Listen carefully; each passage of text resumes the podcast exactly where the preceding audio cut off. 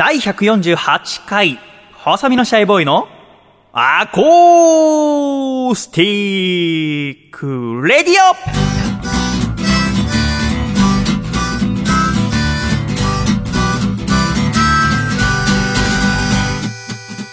シャイ皆様ご無沙汰しております。細身のシャイボーイ佐藤孝義です。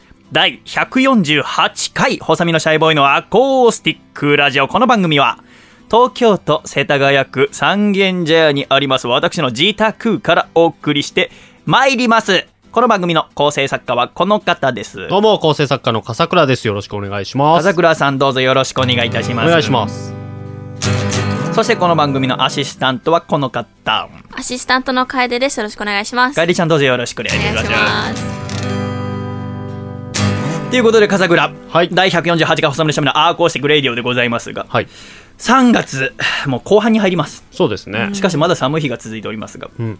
楓ちゃんは今日はどんな格好ですか？でも春に近づいてきている格好ですね。ジーパンを履いてますけど、うん白の長めのワンピースみたいなうんものに、ちょっとカーキのパーカーを羽織って。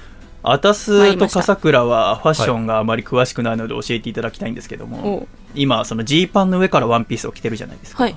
ます。そのワンピースはは、い。ジーパンがなくてもそのままでもいけるワンピースですか？そうですね。夏とかはこのまま着てたりしますね。それ怖くないんですか？どういう意味ですか？ワンピースだけで成り立つのにもかかわらず、うんうん。ジーパンを足すっていうのは怖くないですか？なんか結構最近街で重ためのこうスカ長めのスカートにちょっとダボっとしたジーパン履いて長いコート羽織ってって人が多いのでいけるかなって思ってます 多いですか？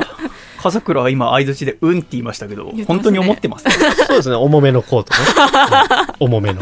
なんか身の回りにちょちょこちょこいるので笠倉ちんははいはいオフィス、チュンオフィスが南青山にあるじゃないですか、だからいつもそのおしゃれタウンを抜けて職場に行ってるわけですよねそうですね。はあーなるほど、その生活今何年目ですか？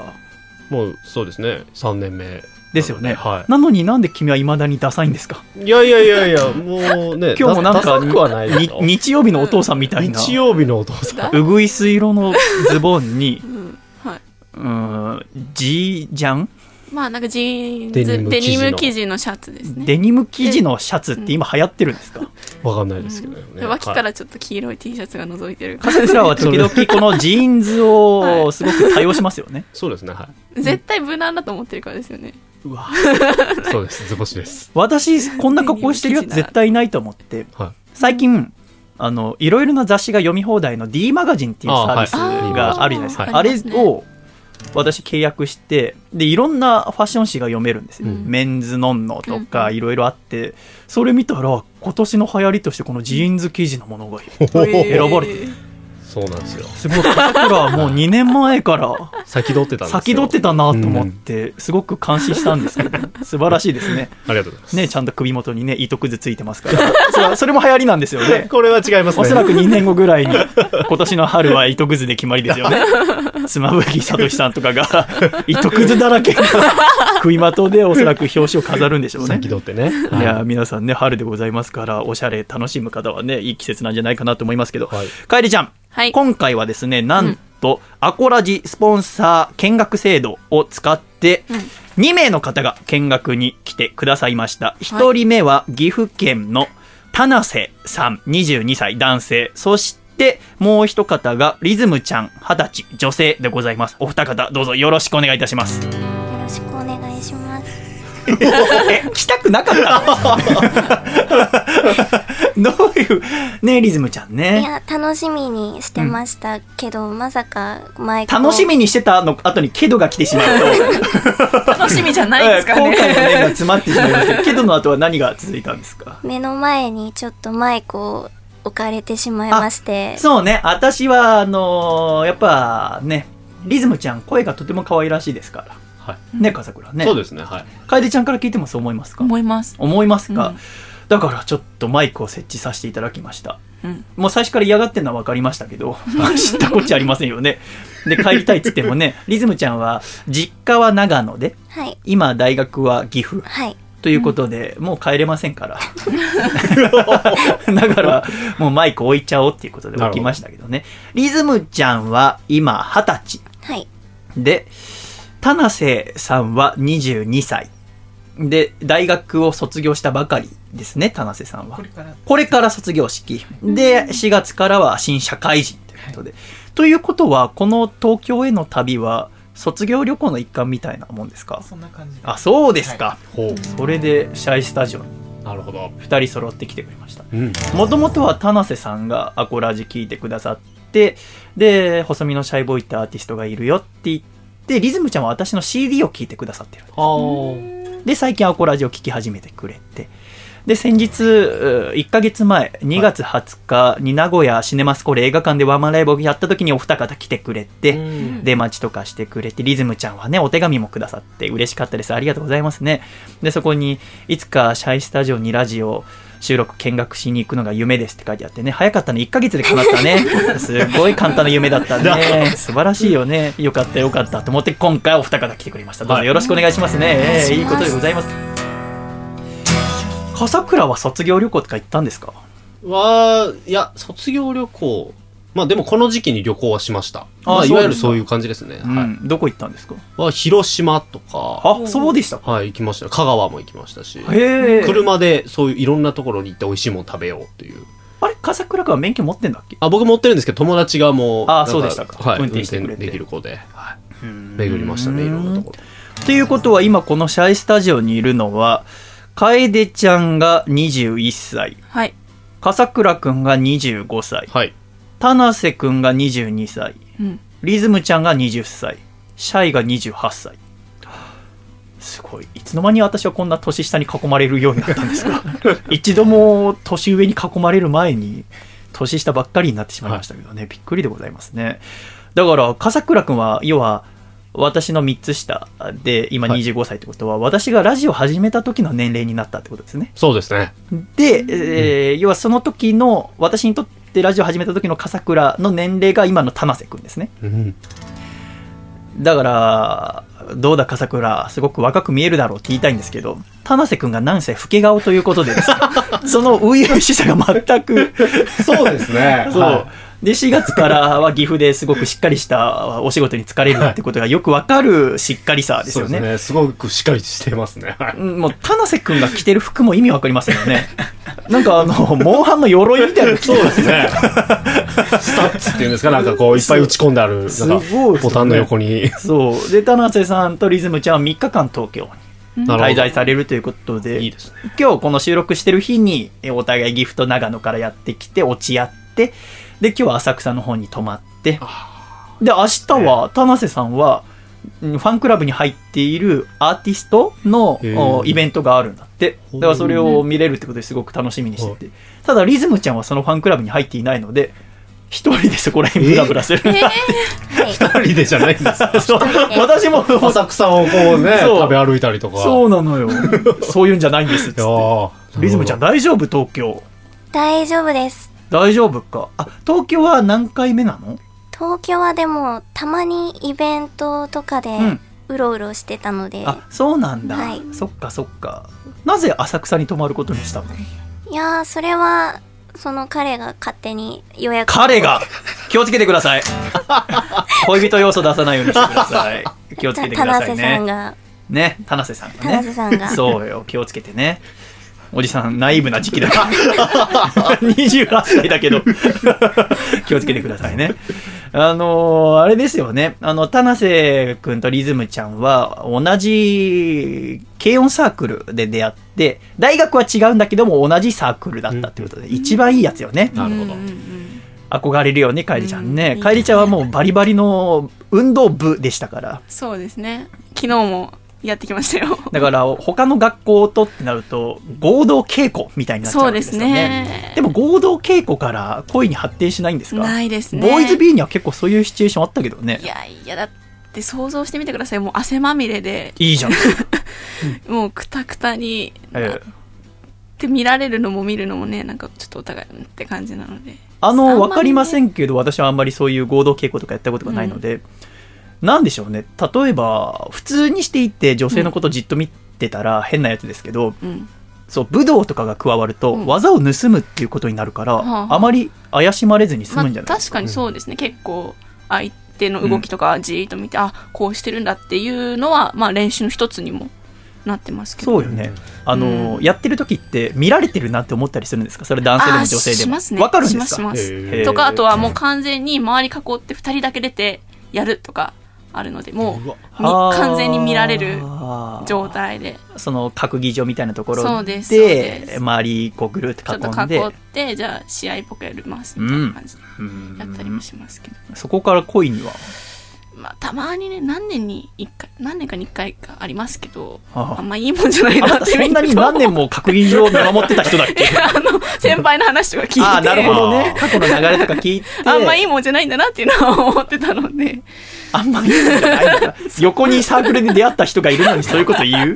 やっぱなんか運動部内だとあんまりこうなんかなんかあんまいいいい感じじゃないらしいので。あそうなんだ そういうのあんだ。そのなかなかわかりませんけどね。ねうん。だから要は田瀬君は4月から働き始めてリズムちゃんはまだ学校ですから大学ですから、どういうことかってことですよね。笠倉大先生は東京に要は22歳の時出てきて、うん。それの数ヶ月遅れで恋人も大阪から東京出てきて同棲始めたから。うん。で中野？はい、東中野ね、東中は野い。で暮らしてましたからね、二人で一緒に住もうとか思ってないんですか？今のところは。今のところはか、はい。そっか。へえ。よかった。その答えで。実はもうとか言われたら あそうなんだ。ねもう一歩も二歩も先に行くんだなと思っちゃいますけど今日ありがたいことにお二方ね。いやリズムちゃんは今岐阜で一人暮らししてるんだけど実家は長野で今日は長野から東京に直接来たのよ。実家に帰ってって、なのでリズムちゃんは長野の田瀬君は岐阜のお土産を持ってきてくださいまして嬉しいことでございますね、で今日笠倉と楓ちゃんが着く前にお二方私の家着きましてで二人とも正座してどうぞって言って土産を貢ぎ物を献上するようにですね私はちょっと高いところに座りながらこう正座して長野土産です岐阜土産ですって差し出してるところに笠倉が入ってきてはいびっくりしましたよ。なんだこれはと。何やってるんだって私も無言でね腕組んで踏むっつって。で今回ね田瀬君からはあの扇子をいただきましてね。扇子がとてもいいんですよね。シャあの「う」が書いてあるんですね「う」が。これあの岐阜は有名なんですね「う」がねでその「う」の柄を見て楓ちゃんが「なんだこれ？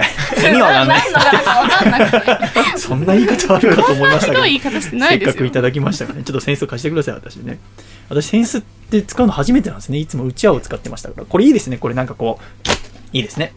いいですね。思わずこう、うん使いたくなってしまいましたよね。ありがとうございます。ありがたくいただきます。使わせていただきます。ということでね。素晴らしいですね。うん、本当に。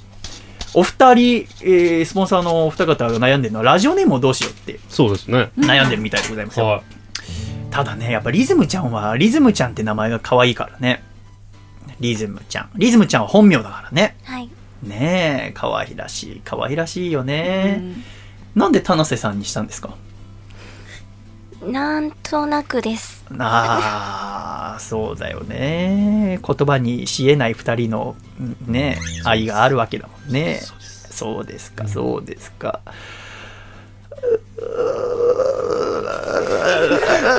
まずい。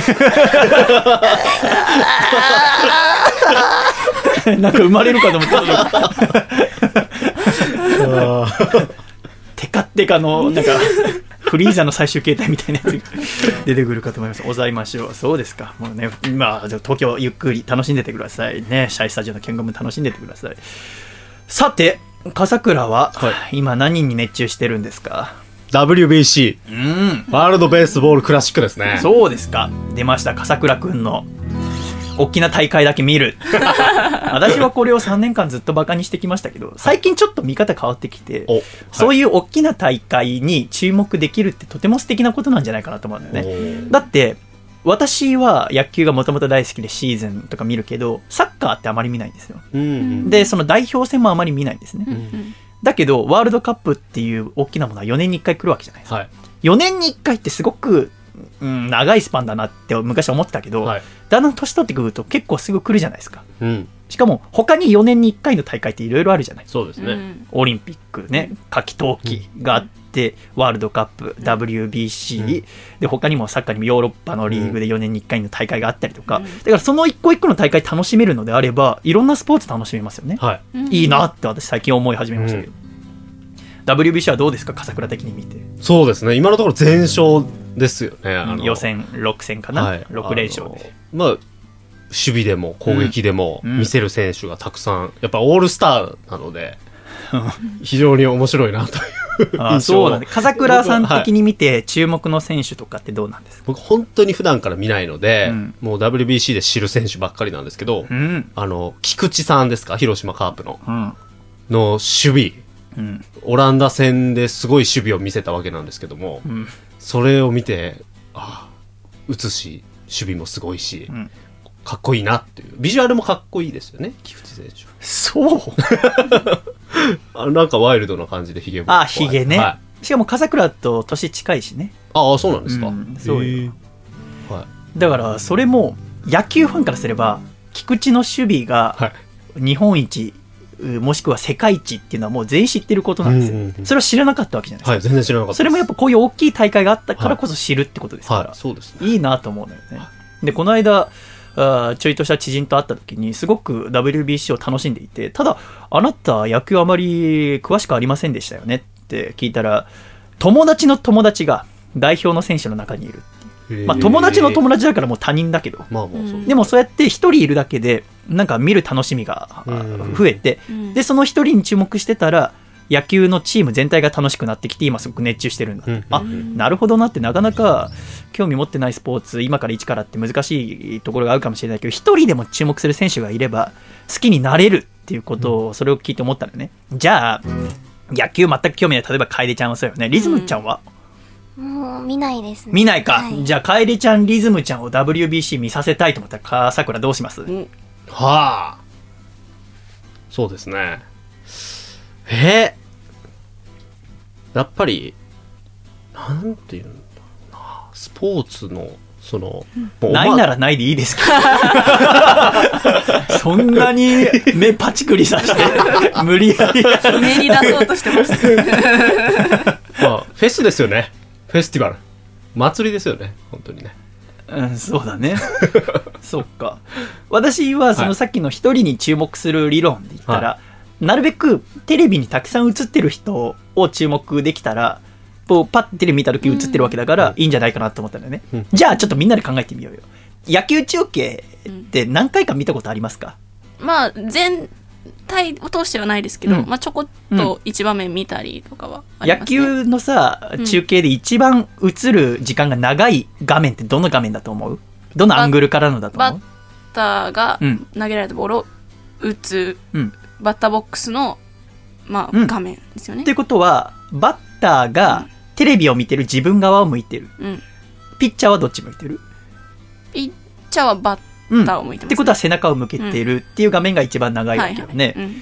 ってなると、野球中継で一番映ってる時間が長い人は誰？あはいはい、楓ちゃんキ。ャッチャだと思ったんだけどー、えー、違う、私もキャッチャーだと思ったんだよね。うん、だけど、野球ってあ、攻めと守りがあるじゃん。はいはい。審判そうなんだよ。おお審判だと思ったんだね。っか、でも審判について知ってるマニアックですね。そうなんだよ。僕この審判がみたいなそう。あの、審判もおそらく辿れば面白いんだよね。うんうんもともと野球をやってた人だったりするから、面白いんだけども、ただ、あの、WBC みたいな国際試合だと、うんいろんな国の審判がいるのよね。うんだから、あの、試合によってまた審判も変わってくるうんので、審判もまた一人に絞ることができない。うん。うん。ってなったら、やっぱ楓ちゃんの言ってたキャッチャーか。うん。うん。じゃあ日本のキャッチャーは誰なのって話になるとお、もともとは楽天イーグルスっていうチームのうん。島選手っていうとてもいいキャッチャーがいて、その方が、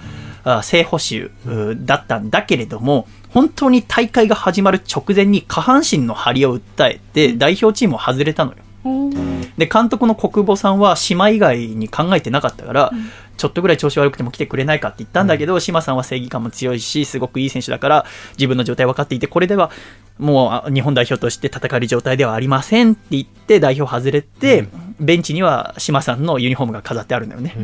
それ見て、全く野球知らない人が、この人死んだのって言ったんだけど、そうじゃないんだっつって、代表外れただけなんだっつって、でそう勘違いされる感じ。確かにそう言われちゃうと、確かに。それだけ見たらちょっと全然元気だよ。ちょっと調子悪いだけでっていうことあったんだけど、で、島さんがダメになっちゃったの。うん。っていうことで、今、日本のキャッチャーを務めているのは、小林誠司さんって方なの。うん。小林選手って、笠倉名前聞いたことあります？はい、あの、WBC で僕は知りました。あ、そっかはいそっか。で、この小林誠司さんっていうのは、うんあの、ジャイアンツの選手なの。で、私は、野球のチームの中では、読売巨人軍、ジャイアンツが一番好きだから、もともと好きで、アタスは1989年1月10日生まれなんだけど、小林さんは89年の6月7日生まれなの。だから学年は一つ下なんだけど、すごく近いのよね、うん生まれが。だから、ずっと注目していて、もともと、お生まれは大阪府堺市の出身。高校は野球留学で広島に行っていたの。やえー広陵高校っていうすごく強い高校。もう、だいぶ前、もう10年前ぐらいのお甲子園になるんだけど、夏の。佐賀北高校っていう高校が優勝したの知ってますか？すごくもう、あまり強い高校じゃなかったんだけど、うんそれがもう大躍進で、えー優勝したんですよ。で、決勝戦は、うんその佐賀北対広陵で、えー最後、満塁ホームラン、逆転満塁ホームランを打たれるのよ、広陵高校が。で、その投げていたのは、去年、プロ野球セ・リーグで最多勝を取った野村選手っていう投手。で、その時、キャッチャーをしていたのが小林選手なんだよね。で、小林さんはその後大学に行って、で、大学に行った後社会人に行って、その後ドラフト1位で2014年に巨人軍に入団したの。で、2014、2015、2016って巨人で3年間やってきて、今回 WBC で日本代表に選ばれたって人なんだけど、この小林選手ってのが、すごく、なんて言うんですかね、面白い選手で、うんまず顔がものすごいかっこいいの。過去、私が知ってる巨人軍の選手の中で一番かっこいいと思います。うん。髪もサラサラで、うん。なんかこう、貴族のお坊ちゃんみたいな顔してるの。はい。で、それがじゃあ、あ巨人ファンに喜ばれたかというと、うん。女性ファンはすごく喜んで、うんうん。かっこいいから、ああ、かっこいい、なんてスマートなんだろうって。ただ、あの、ジャイアンツのキャッチャーって今までずっと誰がやってたかって知ってますか、楓ちゃん。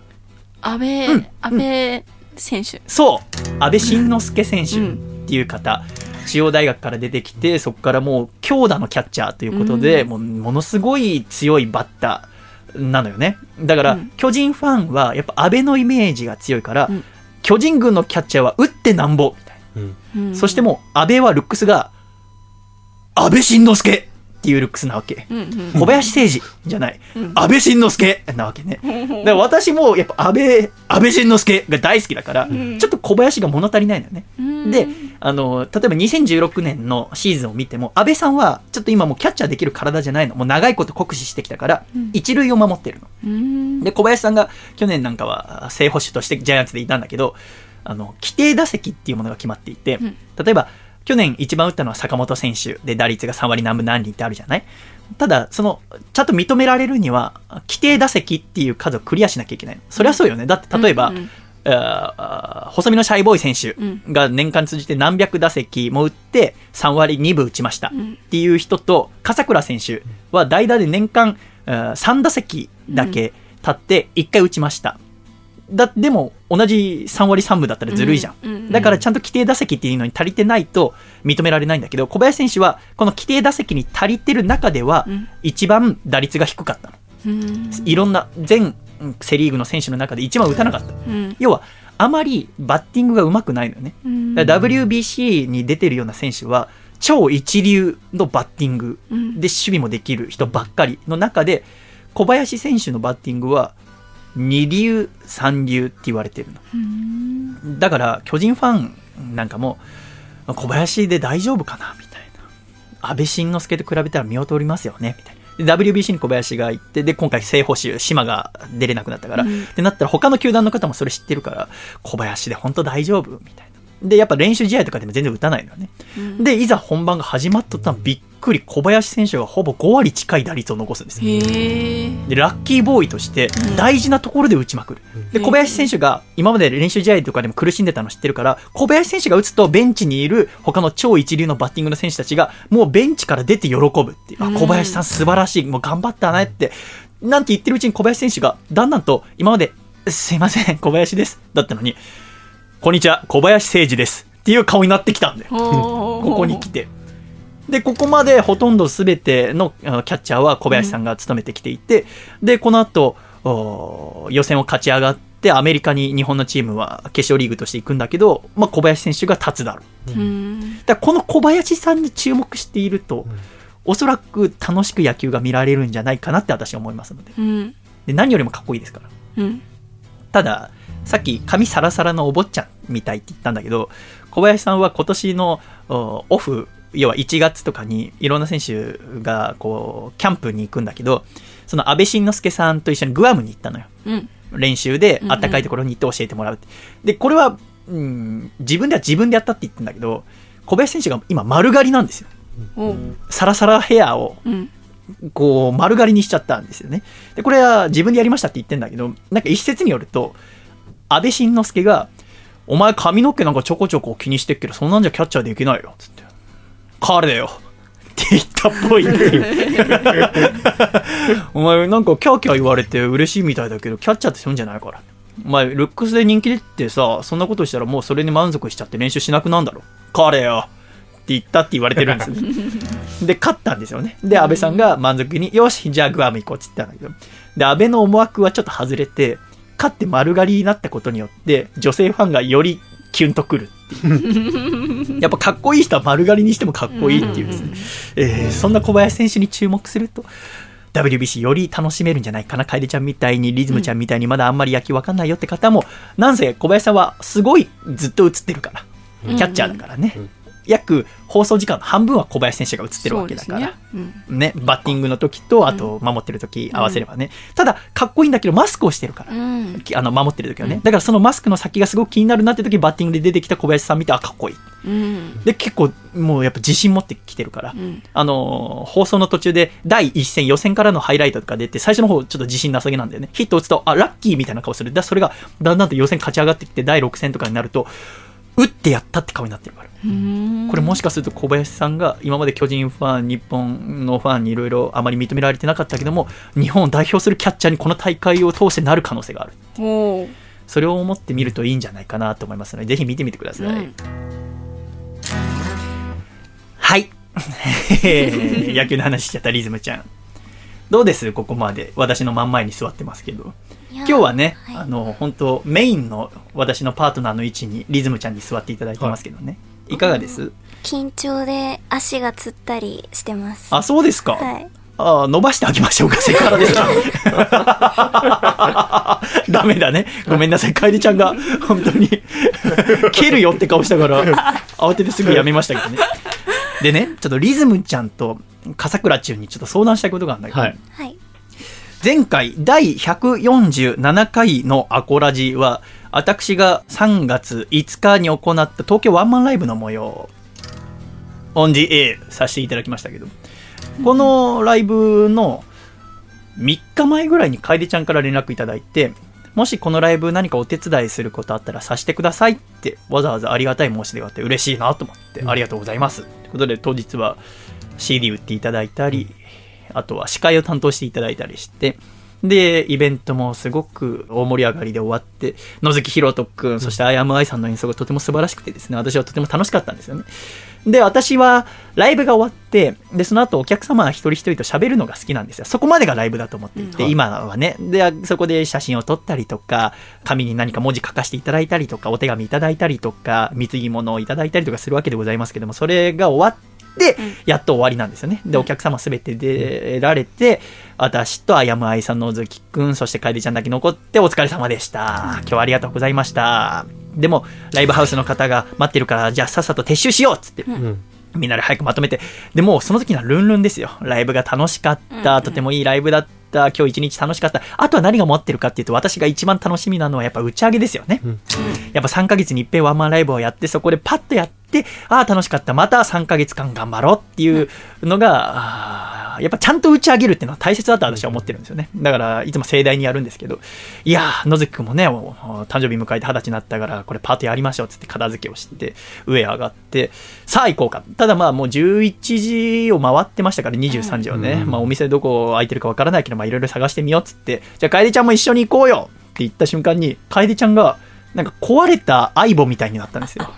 わかりますかね？あの、私高校の時あの、相棒って、リリズムちゃんわかんないか？相棒って。犬みたそいうな。犬型ロボット、はい。あのソニーが出してるロボットなんだけどおじさんあれ高校の時研究で使っててあれなんかプログラムソースをなんか入れるのを間違えちゃったみたいで相棒がそれをスタートボタン押してくれたらってなっちゃったんだけどそれに楓ちゃんがなったんだよ下北沢の路上で楓ちゃんが「楓ちゃん打ち上げ行こう」っつって「あってな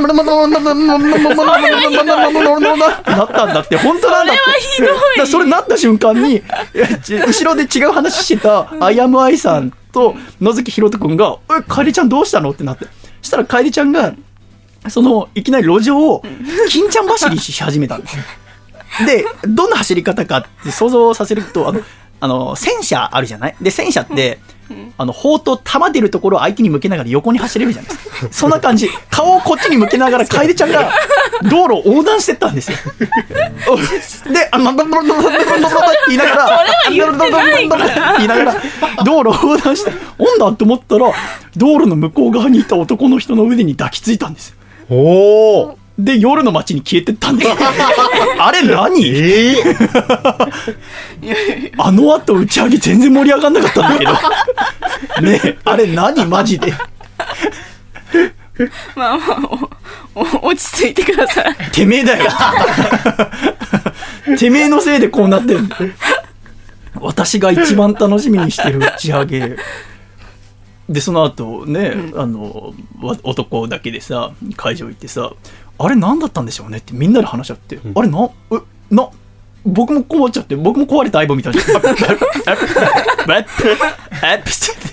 で、みんなで話し合ってさ、いや、わかんないなって。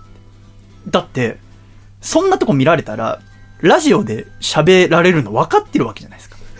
私は今まで何もこういうの隠さずに来たわけですから、はい全部喋るって決めてるから。はで、かつですよ。もしその男性のこと知られたくなかったら、別に僕そんなこと勘ぐってないわけ。男だよねとか。もう11時過ぎてたから、埼玉に帰るのに時間がないと思ったから、うんうん帰るんだろうなと思ったから、じゃあねって言う言えばいいわけじゃない。で、もし仮に男と会うにしても、私たちがどっか行った後にその人に会えばいいじゃん。ちょ、帰りちゃん打ち上げ行こう。あ、どれどれどれすいません、行けませんで、道路渡った瞬間に向こう側にいた男の左腕に抱きついたんです。あで我々と右右腕右腕右腕いや、左でしょ？だっ右て、右右おし、そんなとこどうだってい。いよ。あれ誰？あれ誰？誰？彼氏？そうです。いやじょうん。ベーベー福田さん助けてください壊れた壊れた壊れたぞ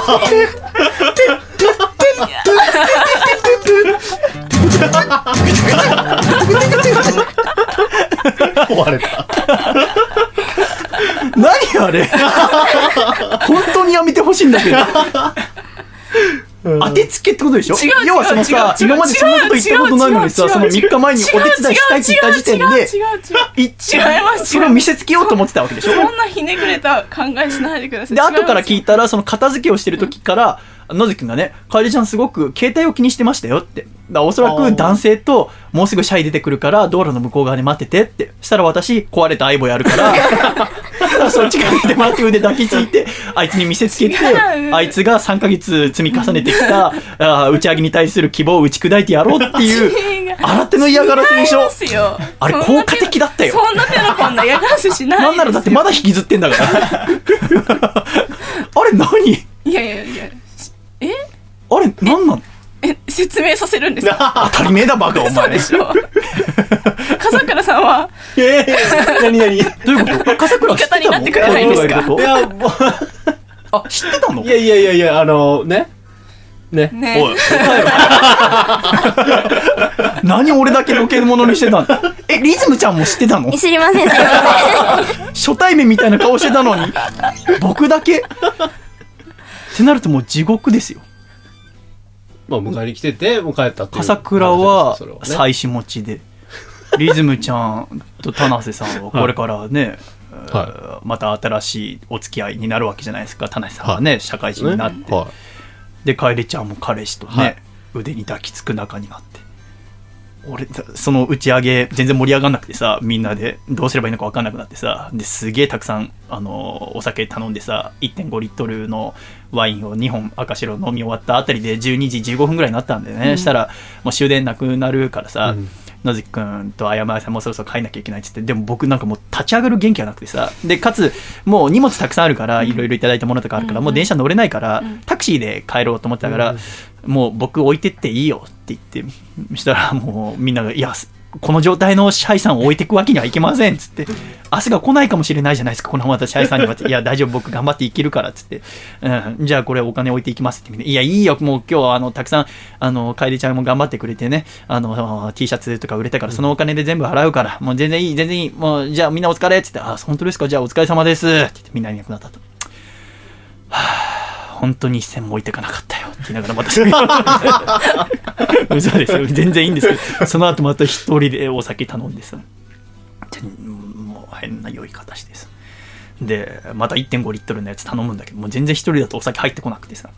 で、その後1時間後ぐらいか、お会計っつって、おさワイン半分以上残ってるからさ、すいません、これ持ち帰りますっつって、ごめんなさいっつって、コルクしてもらってさ、で、リュック背負って、スーツケース左で引いて、で、右手で、えーワインのボトル一升瓶みたいにしてさ、口のあたりこうキュッて持ったまま、そのんワインを持った手でタクシー止めようとしてもさ、止まんないね。やっぱ酔っ払いだと思われるから、全然タクシー止まってくれなくて、なんでだろうな、このせいかっつって、ワイン下に置いてさ、で、その後三軒茶屋帰ってきてさ、で、また部屋帰ってきて、あ、もう、なんだったのあれと思って、全然意味わかんないと思って、で、また一人でお酒飲んでてもさ、全然答え見つからなくてさ、そのまま一週間ずっと引きずったまま、はあ、ここになってんだけど。あれはどういう、あれ持ってる。のまた戻え？何？まず、いやいえや、笠倉はは知ってたの？楓さんに恋人がいるって。はい、知ってました。なんで？またそういうことするよ、みんなで。なんで知ってんの？いや、話してて、はい、普通に。話ってどこで？いや、帰り際とか、あの、は帰りい。際、はい、あの、アコラジ終わって、帰る時とか。ラジオ以外で喋るなよ。いやいやいやいやそのくせラジオでは面白い話しねえくせに。取っとけ。えー、引いた本当に。それをなんであそこで、じゃあずっと内緒にしとけばいいじゃん。いやそのはずだったんですようん。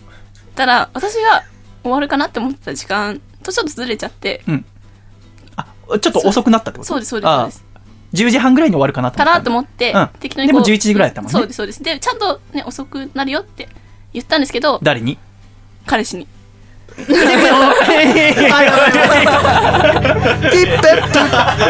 ワードが。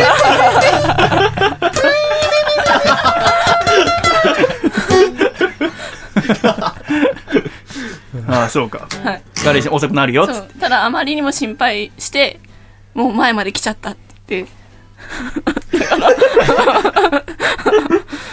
はいじゃあすぐ行きます素敵な彼氏。心配でってそれは何？お俺に、俺がってこと？わかんないですけどちょっと面出せって言っとけ、そいつ。え、じゃあいいよ。まあ、それ心配なのはわかるわ。まあ、言ってた時間よりも遅くなるわけだしね。しかもね、年頃の女性、夜の下北沢酔っ払った人もいるから危ないっていうのはわかるよ。終わるじゃない。はいで、上出て、うん一緒に出て行ったでしょ？私、楓ちゃん、あやまやさんの出てった、打ち上げ行こうよって誘った、あ、ちょっと私今日無理なんです。ってうん言った。うんで、私、あ、そうなんだ。じゃあねって言って、いや待っシャイさんはそこでじゃあねって言わなかったんですよゃなんて言ったの？それはそうだってお前だって壊れた iPhone みたいになったの。違う違う違う違うそれは心配だわ。そうじゃなくて楓ちゃん、ちょっとお酒飲み行こうよ。いやでも、え駅まで行くよねって言われたんですよ。え駅まで行くんだったら途中まで一緒だねって言われたんですよ。シャイさんに。あ、だから俺は楓ちゃん帰ると思ったから、そう。で、駅前のどっかお食事どころに僕は入ろうと思ってたから、で、心配だから、駅までじゃあ送るよっていうつもりだったことかな。でもこ、これはここで別れるつもりで今言ったのになと思って、まずいと。そう、でも、じちょっとこのじいが余まんま、計な気使いやがったですか？でもこのまま通り過ぎてったらちょっと大変だなと思って、もう、あ、そっか、彼氏は心配して待ってくれてんのに。で、もう、もう見えてるんですよ。そうね、だって王将の前に、ね、だって道道路挟んで。いますから、だからどうしようと思って、もういや、帰っちゃおうと思って、パパパッいや、帰るなら駅だろ、お前。帰るんじゃないだろ。おあ、お前、男を家だと思ってんの？違う違う違う。でとりあえず、こう、背中が見えなくなるまで見送ってから駅に来ました。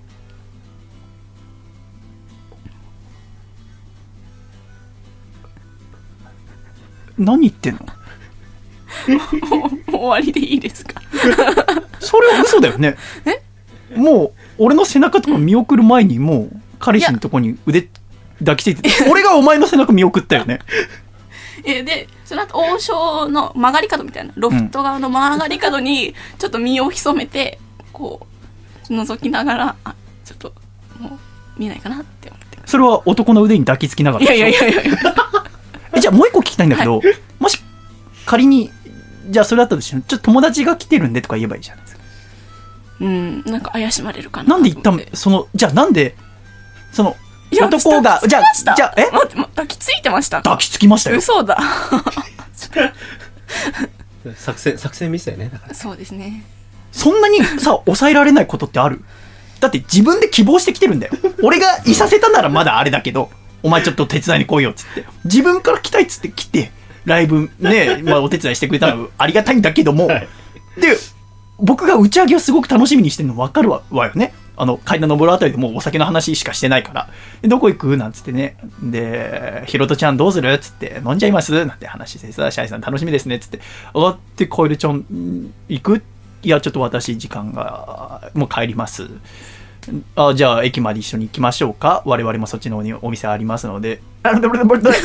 で、道路渡って、こっちも見ずに、男の腕に抱きついて、我々と逆方向に歩いてって、我々はそれを呆然としながら見送ったんですよ。で、すぐの角に入り込んで、で、呆然としたまま我々は駅前に向かったのを、彼氏の腕に抱きつきながら、こう、伺って、我々の背中見てたってことでしょ？今の、合わせると。そういうことだよな なんであの時抱きついたんですか？いや、抱きついてはないです。抱きつきました。おいやいやいやいやいや、ちょっと待って、それ。なんなら、成人の男性4人見てますから。スポンサーさんがかかってるだって、信じられないんですよ。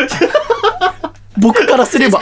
あの、私の方見てなかったんですよ。だから、来たよってやりましたけど。トント腕を、ンって。腕を持ちましたけど、確かに。別にこう、抱きついたわけじゃないですよ。ああ、そっか。じゃあ、君の彼氏は腕抱きつかれて、その後5メートルぐらい歩いても気づかない人なんだ。角曲がりきるまで抱きつき続けないと気づかないような鈍感なやつなんだ。それだったら何かしらの病院に行った方がいいよ。教えてあげるよ。ダメだこれ。紹介するよ。紹介状書くよ。うまく言っとけばよかったね。っていう作戦ミスだよね。すいませんでした。いやいや、謝ることじゃないと思うけど。足りねえな。散々な気分にさせてくれたぜ。だから、ただ、あれで、納得はいったんだよね。あの後先飲んでて、みあーんなで。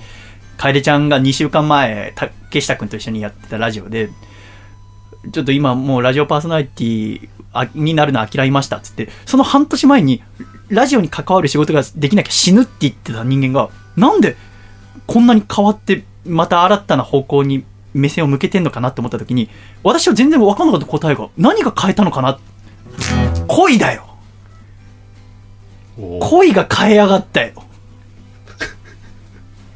私が1年半近く一緒にやってきた女性パーソナリティの卵をどこの馬の骨かもわかんない男がよ 気持ち変えやがっ言わないでくださいや、わかんないですよ。聞いてるかもしれないですね。もうね、わかんないですよ。だから俺もそれこんな話したくないじゃん面白くもなんともないから いや、そうですよ。ね？したくなかったのただ、はいこれしないことによって、もしその男と楓ちゃんがもしこれをまた聞いてね、あ、シャイビビったな、みたいな。腕抱きつき作戦、大成功だねチューなんてやってるようなもんなら、悪いな。悪いカップルだな、それ。絶対そんなことに負けてたまるか。俺は絶対に恋人たちの乳繰り合いに負けない。俺のラジオをプレイの一環にさせないって決めてるんだ、俺は。俺は固く決めてる。じゃあ結果的には、その恋人とはいつから付き合い始めたんですか？いや付き合い始めたのは別に言いたくなかったら言わなくても大丈夫だよお前黙ってるから。お前知ってたからいいけど。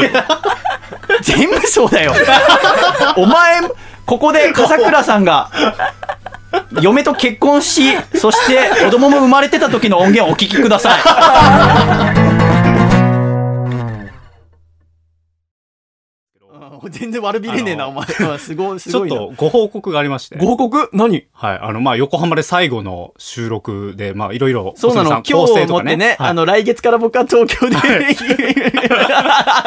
いろいろ急にさ、それも初めての方知らないから、来月からね、僕は東京で一人暮らし始めるので、ここ、東戸塚で収録するのは最後で。はい。で、最後だから君から発表があると。そうなんです。何ですか？ちょっとあの、いろいろ細見さん構成とかね、うん。喋、る構成とかあると思いますけども、うん、何何ちょっとそれを差し、ああ、まとめ全然いいよ。てしまうよ申し訳ないんですけども。この番組は君を第一に考えてるから。はい。実は、はい。結婚をえ？してました。どういうこと？そして、な、え、違う違う、うん、何、はい。うん。まだ続きがあるんですよ、もう一個。違う違う、まずごめん、まはい。ず先一回止めてもいい？あ、止めていいんですか？結婚してましたってどういうこと、はい、今もしてるんですけども、過去ですね。どういうことの？もう、結婚をしたんですよ、去年。君とかさ、え、君が？はい。君結婚してんの？はい。え、どういうこと？ど、え、どういうこと？ごめん、え、ごめん、ごめん。何？どういうこと？君結婚してんの？はい。しかも、違う違う、え、どういうこと？君が？おね、僕がです。僕がえ、その先紹介した西田と、実は、結婚しているんですよ。今？はい。現在進行形。もう、だから西田は西田じゃないんですよ。笠倉なんですよ。え、どういうこと？去年ってどういうこと？はい。え、どういうこと？などういうこと？本当にどういうこと？君結婚してんの？はい。え、どういうこと？本当に何？そして、えうん、まあはい聞こうか。続きもあるんですけど、うん。子供がうん。生まれたんですよ。どういうこと？お前の子供が？お前子供いんの？え？お前子供いんの？そうなんですよ、実は。ありがとうございます。お聞きいただきました。笠倉の結婚、そして出産報告でした。こいつらはこんなことばっかりある。異常だよ。異常は君たちだよ。私なんてなんもない普通の人だよ。なんで隠すの？いや私隠してないですよ。え、じゃあ私に言った？いや一回前原さんと3人でここで喋ってる時に前原くんって漫画家の、はい。前原健くんと、そん3人でここで喋ってた時に、うん。前原さんが「かえりちゃん彼氏いる?」って聞いてきたんですよ。うん。私その時言いますよって言ったらシャイさんがいるはずがない絶対に嘘だって言ったんですよ。だから私この人に何言っても無駄だなと思ってもう何も言わないことにしたいやでそこで私反論しましたよ。えなんで嘘って言うんですかって。嘘をつく必要がありましたか？今この空間にって。いやでも絶対に嘘だ。本当のはずがないって。すごい反論されてあもう。それ言ったわ、言っはい。ってた。そう。言っ覚えてる。覚えてる覚えてる。なんか見え張ったと思ったんだよね。そう言われました。なんか、ぜそういう見栄の張りなんか方は前原くん彼氏いないがやつのその言い方だって。「楓ちゃんは彼氏いるの?」って言い方が「いないでしょ」の言い方だったんだよ。に聞こえたのね。うん。それに対して楓ちゃんが「いますよ」って言ったからうんうんあこれ嘘だなと思ってお前には絶対にいないそう。すごい言い方だった。だからもう、あ、もう、じゃあ、シャイさんの中ではもういないってことなんだなって思って。なるほど。じゃああまあペペペペペペじゃあなんではじゃあいないっていうことはいいよじゃあいないでさこの人は諦めればいいじゃないうん。それをなんでそのライブ後解禁したんですか？解禁のあのず予定はなっと内緒にしてくれてればずっといないことになってた。なかったんですよ、その予定は。なんでその、だから時間が遅いなって言って、まず、ロフト会いたい気持ちちを抑えきれなかったの？心そ配だれともこの後もし抱きついたのを見られてからどうなるってことまで気が回らなかったの？なぜなら恋は盲目だから。なんかあまあまりにもこうちょっと遅くなってるのが心配だったらしくて。30分ぐらいだろなんか号泣してたんですよ。なので、えちょっと、男が？はい、な慰めてあげ自分のようと思って、恋人が30分出てこないこと。な慰めてあげようと。それ、お前の彼氏、すごく面白い。ねえ、リズムちゃん、そんなことある？田瀬さんがね、30分、リズムちゃんが来なかっただでしょけで泣きはしないよね。だって、あいつ、明日一人でイベント行くんだから。で、リズムちゃんは一人で東京歩くんだから。そうですね。ね。そうだよね。うん何それ、マジで。なんで泣いてたの？そのなかなか会えないからってことで、なんか、私はちゃんとこう、まあ、今出たよとか連絡したんですけど、うんもうちょっと連絡できたんじゃないかって言って、泣きながら訴えられたので、涙出てきた。花粉症じゃないですか。恋の花粉症が今、私はこの部屋、この部屋、すごい濃度が。ちょっとプラズマクラスターかけて、ちょっとプラズマクラスター空気清浄機かけて、もう、あ、そうなんだ。えーそれ同じ学校の子。いやいやいや、な何で出会ってこない何で？一番最初に会ったのは3年前ぐらいの「オールナイトニッポン」の出待ち行った時に会いました。あ、アルコピースさんあの、違います。元元さんのさんの「オールナイトニッポンゼロ」そう。出待ちに行った時に初めて会いましオールナイトニッポンゼロの出待ちなんてよ。たはい。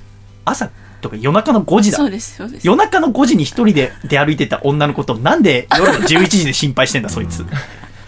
確かにそういうそうだよな。当時の方がね泣いてんだろ？高校生とかそう泣いてました高校生で深夜5時の出待ち行っちゃダメだけど。東京都条例で。あのギリギリ卒業してたんで大学に生になる3月だったんでまあいいかなってうん。そうか。はいわかんない。俺もそこのほんのけ 詳しいと。まあなんか平気な気はするわ、なんとなく。で、そこで出会った。あ、じゃあラジオ好きの人だ。そうですそうですでもさ、うん。あその人と付き合い始めたのいつ？付き合い始めたのですか？去年の夏去年の夏？はい。半年前ぐらいですか？そうですね。うん。何がきっかけで付き合い始めたんですか？何がきっかけ？特にきっかけもないですけど。二人が愛を深め合うのに明確な理由はいらなかったですか？はい 負けたよ強いワードが出てこないよ。そうでしたか。失礼しました。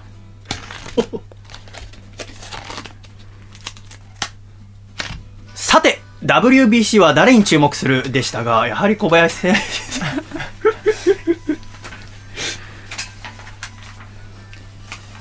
そうですか。ちょっと。一旦曲に行っても大丈夫ですか？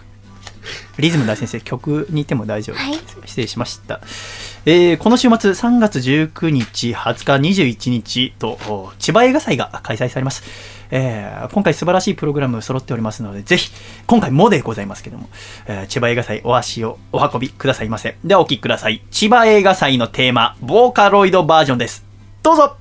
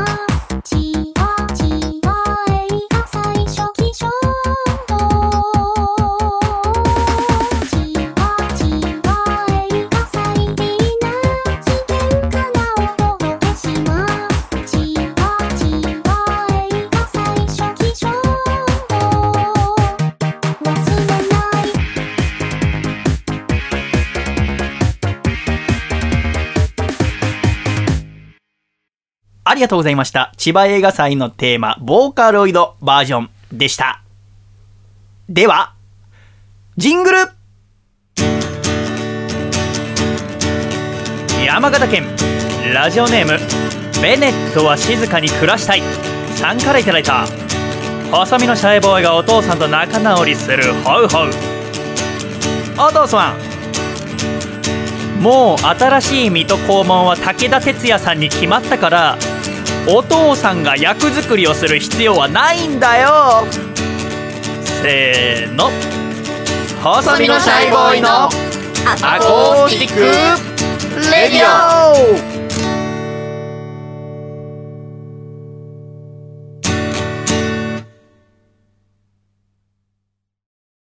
楓のハッピーメイプルタイム。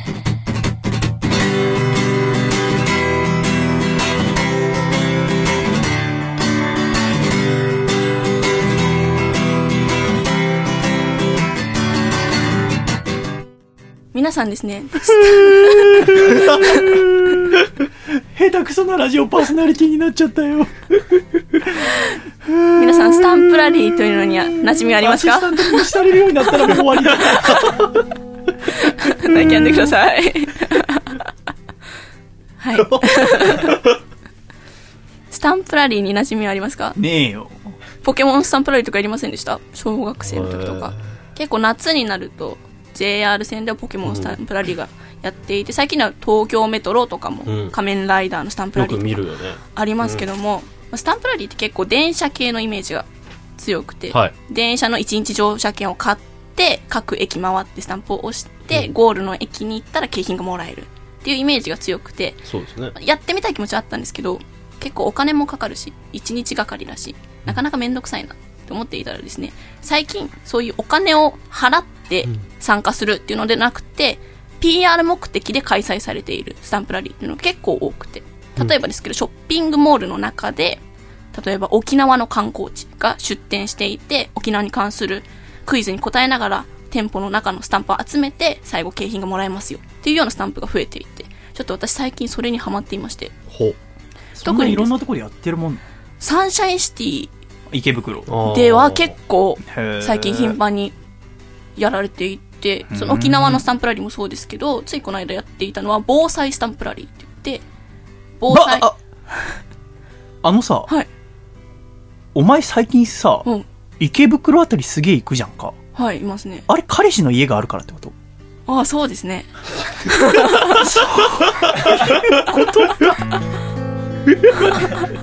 最近すごいなんか池袋の話するんですよ楓さんが。なんでかなと思って。埼玉から別にまあアクセス悪いわけじゃないけど湘南新宿ラインがあるから、まあ、埼玉県民が結構遊びに行く場でもありますけどね池袋は。ああそうだよね、それにしてもだなと思った。今ピンときたリズムちゃん。ね。謎が解けました。謎が解きました。すごい。可愛い声でありがとうごめん邪魔して話申し訳を戻しましょうか。失礼しました。申し訳ないアシスタントが脱線させてしまって。まあそういう PR 系アシスタントじゃないですよって言ってくれないんですか 誰も。こんだけ人数がいて。おい田無瀬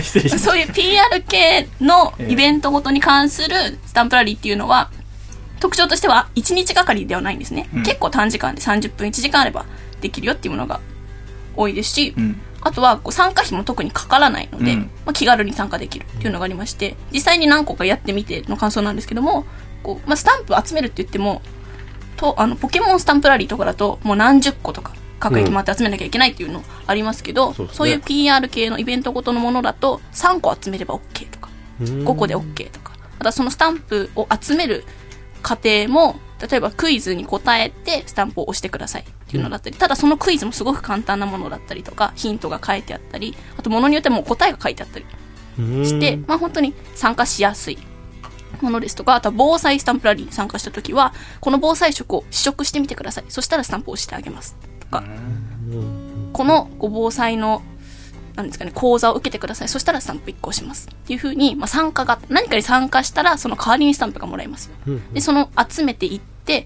まあその無料なんで、そんなにいい景品もらえないかなっていうのもあるんですけど、実際参加してみて、交換してみると、抽選箱とか、まあ、抽選でこうガラガラってくじを引いて、私は乾電池をいただいたんですけど、その他にも、あの、サンシャインシティなので、サンシャイン水族館の、こう、なんですか、入場券がもらえるよとか、あとは旅行券がもらえますよ結構豪華なものが多かったりとかしまして、あとは乾電池もらったのを、まあ、理由を聞いてみたら、防災なので、なんですかね、懐中電灯に入れられるように大きめの乾電池をプレゼントしてますよとか、あとは観光地のものだとパンフレットとかカレンダーとかをお菓子と一緒にくれたりとかしまして、まあ、結構ショッピングモールとかではイオンとかでもやってると思いますので、ちょっと皆さんも見かけたら参加してみてはいかがでしょうかという勧めです。あの2週間前にさ、うん。第146回アコラジで楓ちゃんの企画でスカイツリーに行ってたでしょ？行きました。あれは一人で行ったの？それとも男と あれ男と行ってんなお前。行ったのは、はい。お前あれ男と言ってんな？男と言って撮ってきた音声俺に編い集さやいや、せやがった。でも、別に音声は私しか喋ってない。俺は人のデートの音声を真面目に編集したのか。一生懸命面白くしようと思って。情けねえや。気づけねえんだもん。デートだって。一人で一生懸命いろんなインタビュー取ったと思ってたもん。いや、インタビュー取ったのは私が一人でやりましたよ。い行くのは一緒に行ったんですけど、でさ行ってさ、はい。こういやお話聞かせてくださいって言うじゃん、でダメだったりもするじゃん。はい。ねでダメだったらすぐ彼氏のとこ行ってダメだったってい言うわけだよねやいやいや、言いません、言いません。言いません。じゃあそのさ取材してる時彼氏にはさちょっとうん他の空町ってショッピングモール見ててうん。みたいに別行動だったの、まあなんかその辺にいてって言って。でもすぐ近くでしょ？まあ近うん、まあ、まあ同じスカイツリーの敷地内にはいますけど。そっか。はい。今いろんなパズルが頭の中ではまり始めてて。もうラジオやってる体調じゃないよ元気を出してください。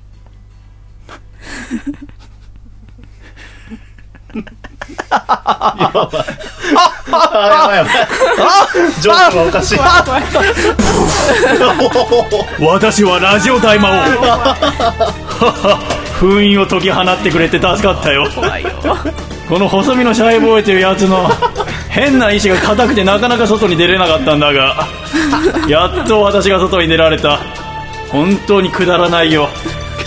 こいつはもう恋人ができないことの不幸が全て自分のラジオに対するプラスになると思ってるつまんないやつだが本当にもっと言ってやってくれ。そんなプライドくだらないよってな。じゃあもう一度戻るわ。なんだこのなんだ？なんだ？目の前が一瞬クラクラしてしまった。ずっと頭の中でモーツァルトが流れていた。どうした？あお話一通り終わった終わりました。終わったりましたあーすごいやっぱ僕はやっぱあんまりスタンプラリーってやったことがなかったので、ジャイアンツのファン感謝デーの時とか、うんうんうん東京ドーム内歩いたりするのあったんだけど、ちょっとそういう外に出て行って今やるのも面白いのかなと思いま面した白いです。週末は特に多いので。なるへそ、うん。カエレちゃんありがとうございましたありがとうございました。では、ここで一曲お聴きいただきましょう。トランザムヒロシで、ミスターパーフェクトのテーマ。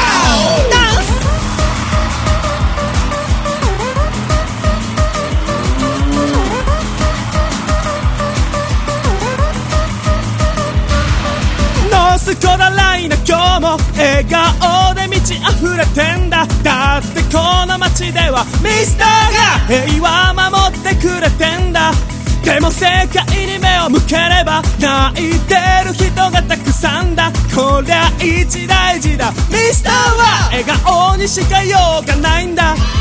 西の空呼んでくれ。この僕の名前を。どんな時だって飛んでゆくぜ。ミスター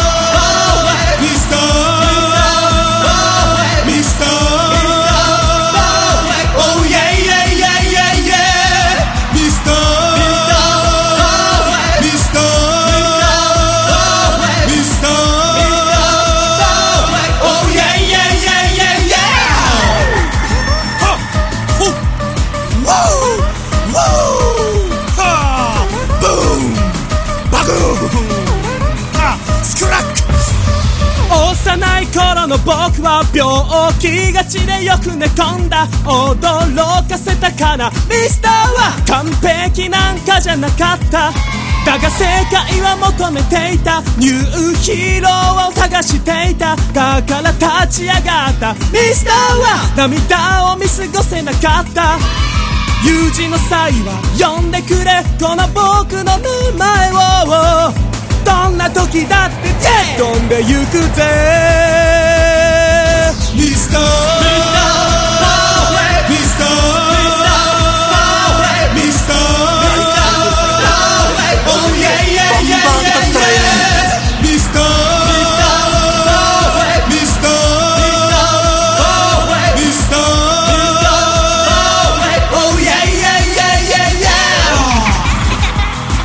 みんな最後まで聞いてくれて Thank you so much 辛い時悲しい時強大な悪と戦わねばならない時はこの曲を聴いて勇気を出してくれ。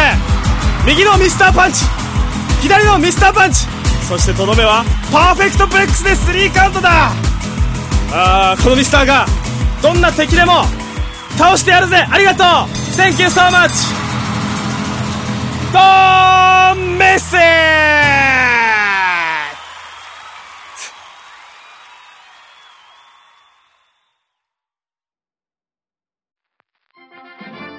京都のロックバンドザ・ロックダイジンズの解散が決定しました。東京ラストライブは3月3日金曜日。大阪ラストライブは3月26日日曜日。最新ラストアルバム「ピース・オブ・ワンダー」は絶賛発売中です。ロックダイジンズの姿を目と耳に焼き付けてください。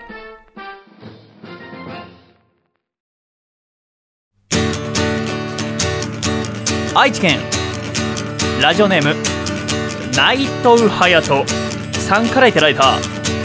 細身のシャイボーがお父さんと仲直りする方法。お父さん俺は初めから WBC で日本チームが活躍するのは分かっていた。って今更言うのはダサすぎるよ。せーの。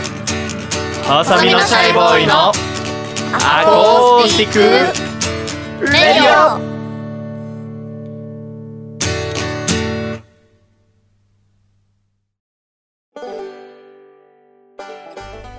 シャイということで、第148回、細身のシャイボーイのアコースティックラジオ、改めまして、今回、細身のシャイボーイと、笠倉と。すいません。失礼しました。めちゃくちゃ詰まってます。あ、あ、OK です。細身のシャイボーイと、笠倉と。楓とリズムです。玉瀬です。お送りしてまいります。よろしくお願いします。せっかく仕切り直してやろうと思ったけど、漢字字が出てきたせいで、つまずいちゃいましたけど、笠倉、はい。最近ニュースとか見てて一番気になるものは何ですか？ニュースはいろいろありますけど、僕の地元のうん森友学園の問題は気になりますけどね。あれ？君の地元なの？はい、豊中市なので、はいかなり近い場所です。はいそうなんだ。行ったことある？のあの地域は、まあ、友達とか住んでたんで遊びに行ったりとかしてるので、はあ。はい、まあそうですね。あ、そうなんだ。びっ。くりしましたけど地元が大変なことに。いや嫌な形で有名になっちゃいましたからね。あ、そうですか。そうなんですよ。ね、笠倉が有名になって、え？笠倉の出身地だよっていうので上書きすればいいわけですよね。そうですね。それは素晴らしいこと。うん、そういうことよ。はかいちゃんは最近ニュースとか見てて、ニュースですか？ニュース見る暇もないか、いや見てます見恋してる。てます。見てます。え？就活集中しろ 恋愛とかすんな。見てます。何を？森友学園確かにななんかたくさん取り上げられてるなって思います。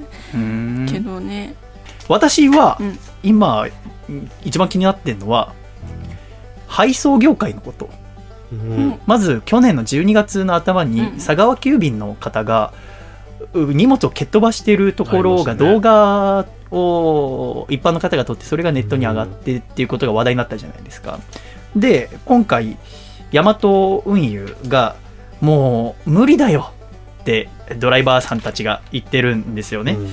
これは何かっていうと、えー、ヤマト運輸の労働組合が2017年の春闘の労使交渉で宅配便の入荷量の抑制を求めたことが23日分かったわけでございますね。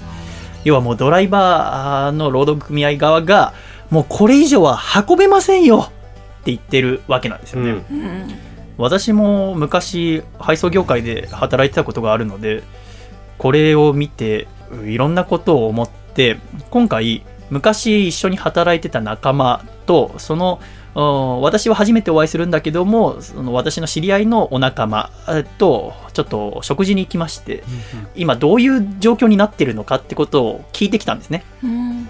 でいろんな話をはあ聞いたんですけどもネットショッピングリズムちゃんやります？やりますねたまに。やりますか？はい。リズムちゃんは今一人暮らし、はい。寮？一人暮らし。で一人暮らしか、アマゾンとか使いますか？はい、もうネットショッピングはどこを一番使います？やっぱお洋服とかの通販サイト。ああ。ZOZO タウンとかですか？はでもフリマアプリのあ。メメルカリとあか。あメルカリってどこの配送業者が運んでるんですか？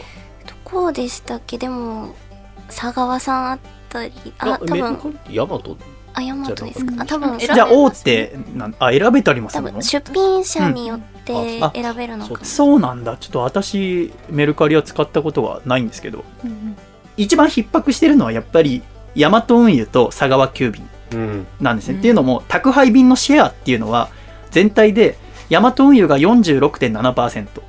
で、えー佐川急便が32.3%なんです。ってことは合わせると、もう全体の8割をこの2社で賄ってるってことなんですね。皆さん、ちゃんと荷物受け取ってますか？再配達にしてませんか？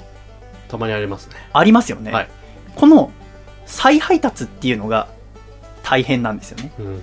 今配達で全体の2割は再配達になってしまうんですよ。うんうん10回行ったら2回はもういないってことなんですよ。うん。ただ私が働いてた時に感じてたのは私はまあ時の下町でやってましたけどもっといないですね。やっぱ昼間とかに働いてたんですけどやっぱ働きに出ちゃってますのでうん。でもみんな時間指定を使わないんですよね。うん。ネットショッピングするときに時間指定ってあんまり使いませんか？うん確かに使わないな。んで時間指定を使わないんですか？便利なシステムなのに。うん僕はアマゾンで買い物してるときは使ってなかったんですよこれまでうんで。もあのプラプライムアマゾンプライムに入れば、お急ぎでうん。しかも時間指定してみたいな機能が増えてからはやりましたけどなんかめんどくさかったんですよねなんか、は私も働くまではそうだったんだけど、はもう指定するのもめんどくさい。うんもうとりあえず頼んじゃって、うんいなかったら不在票入ってるからそれ見つけて連絡すればいいや。はいじゃあ笠倉くんが例えば何かしらを頼みました。じゃあ本頼みました。大きい本だったのにポストにも入らない。で、不在票が入ってました。不在票見つけたらどうしますか？まずもう電話しますねどこにですか？あのなんか QR コードとかで今読み込めるので、うん。なんかそこでめあの時間指定とかもうんできるので、なるほど。改めて時間指定を僕はできるだけもうその日遅い時間でなければ、うん。その日に来るようにします。ね、なるほどね。はネットの再配達ですね。そうですはい。パイリちゃんは再配達どうやってますか？私電話で。どこに電話してますか？なんかあれ2つ電話番号書いてあるじゃないですか、うん。うん。のなんだろう。コールセンターにつながるやつと、うん。うん。あと配達している人の携帯電話につながるやつ、ただ私はなんか怖いみたいな意識があるので結構コールセンターにつながる方にします、でこう自動応答みたいなのでこうダイヤルを押していってっていうので再配達の時はなるほどね。やります。ね。これ、やっぱりオフィシャルとして、うん。えーサービスで要はドライバーの番号書かれていてうん。かつね大体読むと3つぐらい番号があるんですね。うん。っていうのも1つは自動音声案内うんうん。の番号が書いてある。そこにかけると20秒で10円かかります。みたいな。0570から始まるとね、でその機械に沿って3月19日の2時とかいうのを選べるのが番号が一つ、うん。でもう一つはドライバーの番号。もう一つはあ営業所宛ての番号が書いてあったりしてそこは友人なんだけどそこに電話するとえー人が出てくれてそのオペレーターの方と話して選ぶこともできるって大まかにかけて3つあるんですけど、それを踏まえてですよ。じゃあ私たちが働いてる側に立ってちょっとやってみましょう。うん。荷物じゃあ笠倉くんがアコラジ急便に勤めております、はい。笠倉くんはまず朝7時に出社しました、で働いてるえー場所もいろんなところがあります。大きな営業所もあればちっちゃな派出所みたいな場所があります、っていうのもうんじゃあさっきの話みたいにじゃあ笠倉くんがあーアコラジ急便で荷物を送るとしますね、うん。でじゃあコンビニから送るとします。コンビニでじゃあ大阪のお母さんの住所を書いたとする、したらコンビニにドライバーさんが取りに来てそれを大きな営業所に持っていくわけですね。うん例えばこの辺りだったら佐川急便だったら世田谷洋画営業所ってところがあります。洋画の営業所に持っていきます、うん。でそこから大阪に行くトラックに乗せて荷物が大阪どこにあるか例えばじゃあ難波だったら難波の大きな営業所に行きます。うん。そこからさらにお母さんの家の近くにあるちっちゃな派出所のような場所に荷物が行き、でまたそこからまた別のドライバーが持っていくんです。ね、うん。うん。でもドライバーさんは笠倉のお母さんだけの荷物を持ってるわけじゃないですよね。うん。例えば地域だったら笠倉何町に住んでたんだっけ？えっ、と、豊中市の上神殿と呼ばれる。上神殿、はい。私は上神殿2丁目と4丁目を担当のドライバーとしますね、でちっちゃなところだと自転車かあ台車で押すことになります、うん。そこの中に、えーいわゆる100サイズっていう荷物を扱います、うん。100サイズ以下縦横高さの3辺を足した、あセンチ数が100より小さいもの。を台車や自転車に積みます、うん。大きな荷物は大きなところいわゆる営業所からのトラックでも持ってっちゃいます。うん。なぜならもう台車でその大きな荷物だったら1個でいっぱいになっちゃううん。ものも小さな例えばお土産とかだったら30個とか入れられるからです。うん。じゃあ私は台車で向かうことにしました。30個入れました。でその入れるときにルート組というものをします。うん。笠倉の家行った、うん。大阪にある楓ちゃんの家行った、リズムちゃんの家行ったって適当に上からその伝票を見て行ってたんじゃ何回行っても時間が経っても終わりません。うん一筆書きで行けるようにするんです。なるべく。1回で済むようにルートを組むんです、うん。ルートを組んでかつ台車に荷物を積んだ時にその一番最初に行く荷物は上に。うん。最後の方に着く荷物は下に入れておくんです、うん。そうすれば着いた時に上から渡していけばいいわけですよね。うん。でちゃんとそういう風に時間を決めて組んでいくんです、うん。でその中で風倉君さっき朝7時に出社しました。で朝着いたら荷物が届いてます。荷物を整理しました。台車に入れました。その中で午前指定の荷物が入っている場合は12時までに絶対届けなきゃいけないわけですね。でこれ時間大丈夫かな？と思いながら全部組んだ。で外行く。配達していきました。ピンポーン。アコラジ急便の荷物をお持ちしました。留守だ。うん。留守だと思ったら何をしますか笠倉え、もう自分で書くんじゃないですか、伝票。伝そうです。票というか、はい。不在票というものを入れます。うん。不在票に書くのは大きく分けて3つ。誰から来たか、うん。誰宛ての荷物かそして問い合わせ番号。うん。これを書いてポストに入れます、うん。で歩きます。また次の家に行きます。入れます。を繰り返します。ルートが沿ってますので一筆書きで行きます。その途中で最初の家が帰ってきて不在票を見て機械で登録するのであれば、うん。もう午前便は無理なんです。うん。もう午前の中で配達が始まっちゃってるから、うん。一番早くても12時、14時の便です。うん。だいたい時間指定は2時間、うん。午前だけは午前中だけども、あとは12時、14時、14時、16時、16時、18時、18時、20時、19時、21時。うん。21時以降はないです、基本。なんだけど、そのす最初に不在が入っていた風倉さんは、ドライバーに電話をしました。うん風倉ですけども、すいません、すぐ欲しいんで、30分以内に来ていただくことはできませんか？それを言った瞬間に、一筆書きが崩れるんですよね。うんまだ車や自転車ならまだしも、台車で押してる場合は、そこに戻るだけでものすごい時間のロスになるんですね。うん。じゃあ例えば時間のロスが10分かかったとしますよね。うん荷物を運ぶときに言われるのは、必ず最低でも1時間に10個運んでくださいって言われるんですよね。うんその10個を運ぶにも、伝票の整理とかも、ルート決めも入って10個ですよ。だから実際には約3分で1個運ばなきゃいけないんですよ。うんその3分も、家に着いてピンポン、えー佐藤さん、アコラジ急便です。で、出てきて、ありがとうございました。こちらにサインお願いします。サイン書く。うんで、終わったら、まあ、すぐ終わりますけど、うんピンポンピンポンいない。で、小さい営業所は荷物を置ける量も少ないから電話かけるんですよ。もし、これで、えー電話がつながって、明日の12時でって言われたら、明日の12時の時間指定がかけるから。うんだから、す電話するんですよ。うん電話しないと始まらないから、うんその電話の手間とか考えると、まあまあな時間かかっちゃうんですね。まず不在な場合なだけで。それに加えて、うん後から配達中にすぐ来てくれって言われると、またロスの10分になる。でも、実際は3分で1個運ばないといけない。うんってなると、3個分の時間がロスなんです。うんじゃあ、このロスの時間はどうなるんですか？これが積み重なっていくと、まず午前便が間に合わなくなってくるんですよね。で、午前便で、午前指定が入ってる荷物が配達できなくなると、不履行っていうのになるんですよ。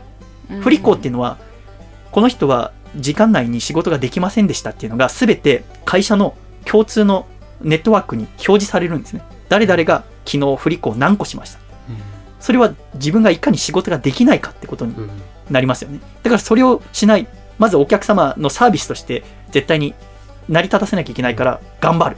だけど、今、宅配便の数は、ヤマト運輸だけで、えー11ヶ月間で17億1226万個です。宅配便全体で考えて2000年の時には約26億個だったのが、あ2015年度には37億個になっています。約10億個増えてます。ただ、ドライバーは2003年から増えてないんです、ほぼ。うん運んでる人は変わってないのに、荷物は10億個増えてるんです。うんで、サービスも良くなってるうん。かつ、頼んでる私たちのモラルが下がってる。ネットショッピングって当たり前うん、配送料無料で。かつ、時間指定をしなくてもいい。いなかったらいないで、不在票入ってるから、後で頼めばいいや。また、すぐ欲しければドライバーの番号が書いてあるから、そこに電話して、ちょっと僕、うー11時に家出ちゃうんで、それまでに持ってきてくれますか？嫌とは、なかなか言わないです、ドライバーさんは。なぜならそれが仕事だから。うんそれが積み重なって、荷物を蹴っ飛ばしたりしちゃう方が出るんですよね。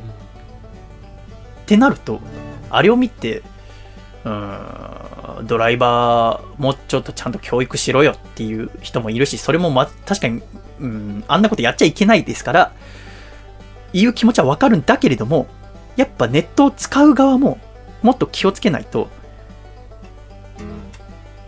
いけませんよね。もうこの状況で、えーヤマトは宅配の対応能力が限界に達して、えー今年の9月までに個人が送る荷物を含めて基本運賃を全面的に引き上げる方向で検討に入っていました。値上げは27年ぶりです。なので、まあ、皆さんが生まれる前からずっと値上げはしてなかったんですね。ただ、もう今はもうこの値段ではやってられないっていうことになってしまって値上げすることになった。そうすると、お私たちの負担が増えるわけですから、そこでもしかしたら気づくかもしれませんけども、やっぱりネットをすごく安く利用したいじゃないですか。だったらば、ちゃんと受け取る1回でも。っていうことがすごく大切だと思います。リズムちゃん。はい。リズムちゃん。は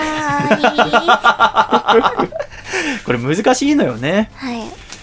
うん、私も働かなきゃ分かんなかったですし、うんただ、その今回お話伺った方々に聞いたら、実際再配達行った時のいる率は上がってはないんだけど、街中を歩いていて、いえまあのいろんなおじいちゃんやおばあちゃんから、ああ、山田さん頑張れとか、佐川急便頑張れって言われる機会が増えたんだって。うんそれだけでも、すごく嬉しいんだって。だから、やっぱり配達してる方も、やっぱ気持ちよく働けると頑張ろうって気になりますから、うん。一人一人が心がけ変えればいいんじゃないかなって、ちょっとだけでいいから、うん、普通に注文したとしても、例えば、ヤマトだったらヤマト、佐賀だったら佐賀と、あ、す佐賀とじゃねえや、プロレスラーになっちゃう。佐川のネット登録をしておけば、それぞれの会社で。そうすれば、えー例えば Amazon で自家配達指定をしてなくても、こっち側で、ヤマトのホームページで指定をしたりすることができます。うんあの、問い合わせ番号が出ますから。うんうんだから、登録がめんどくさいっていう方もいるかもしれないけど、それをちゃんとやっておく。日本郵便、佐川、ヤマト。で、アマゾンなんか全部ヤマトだからね、うん基本。それをやっていくことによってすごく負担は減ると思います。あとは、あー受け答え。うん。これはあまり過度にやる必要はないと思う。人によっては、ドライバーさんに、夏だったらちっちゃい缶ジュースをあげるとか、する方もいるんですよね。うんあと、お菓子くれるおばあちゃんとかう、んいつもくれる。それはそれでまあいいんだけど、そこまでやらなくていいから、例えば、オートロックの部屋でよくあるのは、えー503のリズムちゃんの家を押して、ガチャって相手が出たから、こんにちは、アコラジ急便の佐藤です。お荷物お持ちしました。ピッ、ピッ、ピッ、いわゆる無言で、ドアの解錠だけをする人すごく多いんですよ。うん全体の4割ぐらい。そうすると、ゾッとするんですよね。うん今からどんな魔物が住んでる家に配達に俺は行くんだろうって。じゃなくて、アクラジ警備の佐藤で配達に伺いましたって言われたら、はい、お願いします。で、会場のボタンを押してピッピッピでいいじゃないですか。ううんそれ、めんどくさいですかあんま声出したくないんですかそうやりますけどね。やらないですよ。そうなんですね。やらないです。へやらない人すごく多いです。えそうい一声かけないと下手したらあいオートロックが開いたかどうかもわかんいや、開く音はね、わかる。あの、鍵開く音結かなって心配にならないんですかねあの、インターホンの前から人がいなくなるもちろんからいいじゃん。わかるのはわかるんですよ、でもなんか一応開け開けましたよ今の合図しなくていいのかなって思い一応開いたらこっちはありがとうございますって言うから。ああそうじゃあ相手が無言でも開いたらありがとうございますって言って入ってくから、うん取る方は分かってんだと。だけどこっちは心ちょっと傷んでますからね。怖こいですよれ平ね気でやれないですね。で、うんあとは、荷物、これはまあしょうがないんだけど、荷物運んで、お客様いました。で、伝票いただいた、こちらお荷物になります。ありがとうございました。で、ドアがキーガチャンって閉まった瞬間に、カチョッってすげえ勢いで鍵閉める人。あー、あのタイミング。あれって、自分もさ、実家にいた時とかさ、じゃあ行ってきますって、家出た瞬間、母さんがカチョって閉めたらさ、ちょっと気遣いよって思ったでしょ。もっとゆっくり閉めてくだされば母上って思ったでしょ。あれがなんで配達の人にはできないんですか？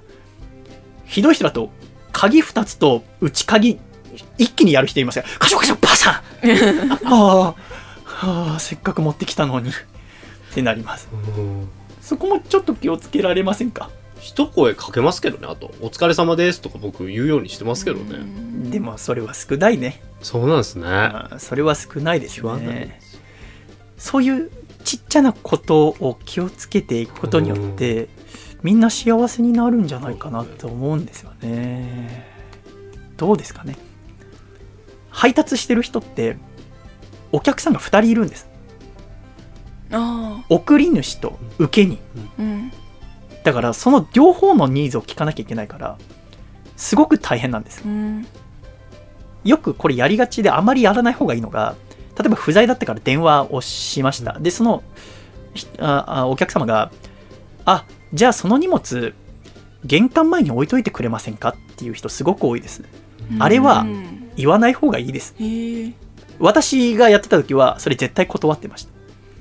あの、それ保証できないから。うんあの、例外はあって、送り主の人が、あその伝票に、不在の場合は玄関先に置いといてくださいって書いてくれてればいい。でも書いてないってことは、お客様の片方の受け人の方が置いといていいっても、最初に荷物送ってくれた人がうんそれを良しとしてないなら、できないんですよ。うんでもそれを無限に断れないかったりもする。なぜなら、もう再配達したくないから。うんするほどの、もう、能力が限界に来てるから。だから、荷物を玄関前に置いちゃう人が多いです。うん置いて、もし誰かがそれ持って行ったら、うんじゃあ、玄関前に置いといてくださいって言ったお客様はクレームを言いませんか？言いますよね。うんうんなんで言うんですか？あなたが置いといてくださいって言ったのに。うんいや、わかりやすいところに置きすぎじゃないか。そう言ってもこの大きさ、もうちょっと置き方があったんじゃないか。周りに人がいたりはしなかったか。絶対この配送業者の本の、うんあれになりますよね。お客様に言われたのに。送り主の方にも怒られますよね。せっかく送ったのに。でもお客さん、あっちの受け人の方が玄関前に置いといてくださいって言われたのでそうしたんです。え？伝票に書きましたか？書いてありますか？書いてないですよね。両方から怒られますよね。大変ですよね。そこまで考えたことありましたか？私はあまりありませんでしたね。きっちりしすぎですよね。なんかなんですよ電車とかもそうですけど、日本のそういう配送業者とかなんかすごいきっちりしてるなって。でもきちっとしてる方が良くないですか？いいっちゃいいですけどなんか私が前アメリカに住んでた時とかは、本当に玄関前に雨の日だろうがなんだろうがボンって荷物が置いてあってなんか旅行してたりとかすると、もう雨ざらしでびっちょびちょの段ボールが玄関前に置いてあるみたいな、でも別にそれは普通だし、それを覚悟の上でみんな荷物やり取りするし、まあ、その放送を自分でする段階で気をつけたりとか。あとはまあそれが嫌だったら郵便局で止めておくとか。あそういうなんですかね使う側がこう頭を使って気を使って使ってたので、なんか結構その業者というかそのなんですかね消費者が会社任せにしすぎだなって結構思いますけどね。そういうきっちりしてるのいいはいいですけど。確かにその例えば利用する私たちの側が、ただ一回きっちりしたのを感じちゃうとじゃあ例えば外に置いておいたらもう嫌だもんね。無理だよね。一回もうす素晴らしいサービスを体験したら。だからいろんなそれも佐賀にしろ大和にしろ福山ツーンカンガルー便 U パックとかいろんなところが争ってうちの方がサービスいいですよってや頑張った結果すごく素晴らしい配送サービスになったんだけどもそれで今宅配の方々が苦しんでるんですよ。うん。で最終的にその今実際に働いてる方々の話を聞いて思ったのは私たちはネットショッピング今やってない人ってあまりいないと思うんですよ。うん。ですごく楽しいって言ってで送料無料だからうん一回買って翌日また買ったりするの普通じゃないですか、うんじゃなくてもし欲しいものがあるならまとめて買うとかやり方を少し見直してより楽しくやっていくっていうこの素晴らしいサービスをお感謝しながらうん一つ一つの買い物をやっていく時になったんじゃないかなと今私は思い始めました。もしよろしければ少し考えていただけると私も嬉しいです。最後までお聴きくださりありがとうございました。ではここで一曲お聴きください。街明かりで。街明かり。街明かりが灯る頃。あなたの目を見て冬の桜の似合わぬ恋をした私の気持ちに気づいてとあああああああ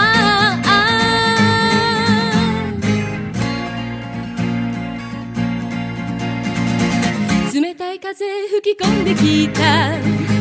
コートの襟元を狭めて。4月とは思えない日々が今年の春は続いています。冬の間温めてきた秘めたる思いすっとなぞって。夕暮れが深くなってきた始まるよ始めるよ。ああ街明かりが灯る頃あなたの目を見てこういうの桜の似合わぬ恋をした。私の気持ちに気づいてと。ああ街明かりが灯る頃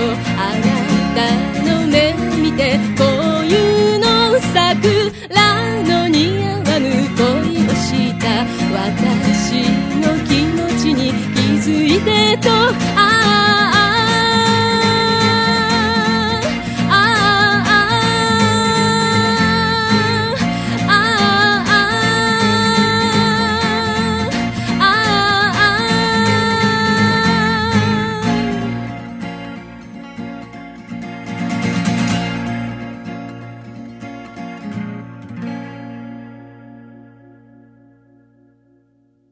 ありがとうございました。街明かりで街明かりお聞きいただきました。さて、ここで笠倉さんが次のお仕事のお時間ということで、はい。ありがとうございました。ありがとうございました。ね、えー、笠倉は楓さんに彼氏がいたことを知ってたということで、えーまた一つ嫌いになりました。笠倉が。はい。えーなんかないんですか？なんか。はい。もう諦めないでください、私を。私を諦めない。えかせがさん、今週ありがとうございました。はいありがとうございましたまた来週お会いしましょう。はいさよなら。栃木県、ラジオネーム、山田三号さんからいただいた、細身のシャイボーイがお父さんと仲直りする方法。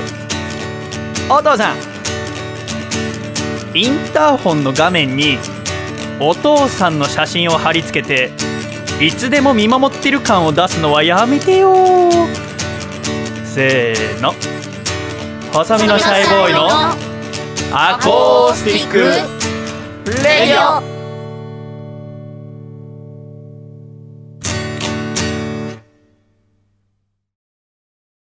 ないだローカル CM ないだろうカル CM。このコーナーは、実際にはない。しかし、本当にありそうな地方 CM を作っていくコーナーです。楓さん、はい。やってまいりましょう。はい。行きましょう。早速、1通目。こちら、高知県ラジオネーム、果汁108%さんから、ローカル CM の歌詞をいただきました。おこちら、宝寿司というお寿司屋さんですね。ほうほう。回転寿司かな？ファミリー層を狙った歌詞なんですけどね。誰と行こうか、何にしようか、選べる幸せ宝寿司。君を誘ってあれも食べよう、悩める幸せ宝寿司。誰と行こうが？何にしようが、楽しい喜び宝探し。でも、君と並んで食べられるなら、こぼれる喜び宝寿司。という歌詞が送られていますうん。クライアントから。どういう曲調にしますか？まあ、みんなでっていう感じでしたから、うん。あ明るめなんじゃないですかね。明るめ。みんなで行って、お寿司を食べて美味しい、楽しいっていう感じかなってやっぱりこ思いましたけど。の、そうですね。ん元気にポップに、うんうんかつ、えー宝寿司、宝寿司って言ってて、うん。誰と行こうが何にしようが、楽しい喜び、宝探しってことでね、宝寿司とかけてるわけですよね。うん韻を踏んでるわけですから、そこをちゃんと使って作った作品がこちらになります。お聞きください、どうぞ。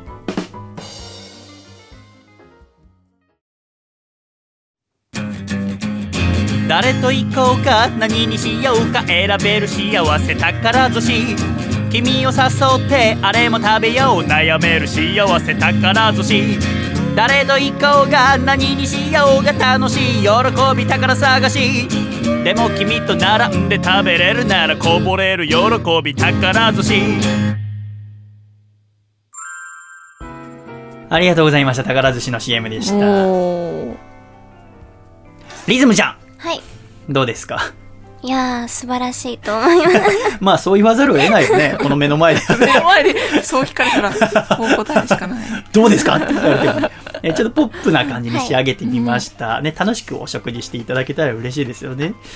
ありがとうございます。続きまして、こちら、愛知県、ラジオネーム、内藤隼人さんからいただきました。うんスナックひろみの CM ですね。えーこのスナックひろみっていうのは、石川県の温泉街にあるスナックだそうです。うんママの名前はひろみ。えー本名は黒田静江さん。67歳。月曜火曜が定休日。うん実在しませんって書いてある。実際にあるものを送られても困るからね。ね。このお67歳のひろみさんのスナックうんのお歌詞ですね、CM の。ちょっとドアを開けてみて、心のドアを開けてみて、あなたを迎えるヒロミがいます。マドラー片手にヒロミがいます。悩み忘れて歌いましょう。ヒロミとデュエット歌いましょう。焼酎、ワイン、生ビール。どんなに飲んでも3000円。セリフ、領収書も参ります。スナークヒロミ。という歌詞です、みどりちゃん。リズムちゃん。急にいない人の名前を。いや、いるのよ、実は。みどりちゃんが。はあのー、ほら、収録前にね、リズムちゃんが緑が好きだって言ってたよね。そうですね。色。あ無理やりな。本当に言ってたもんね。言ってましたね。色がね。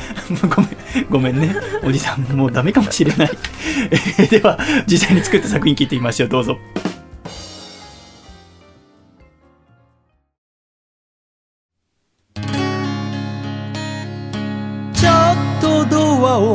開けてみて心のドアを開けてみて。あなたを迎えるヒロミがいます。マドラー片手にヒロミがいます。悩み忘れて歌いましょう。ヒロミとデュエットしましょう。焼酎ワイン生ビール。どんなに飲んでも3000円スナックヒロミ領収書も参ります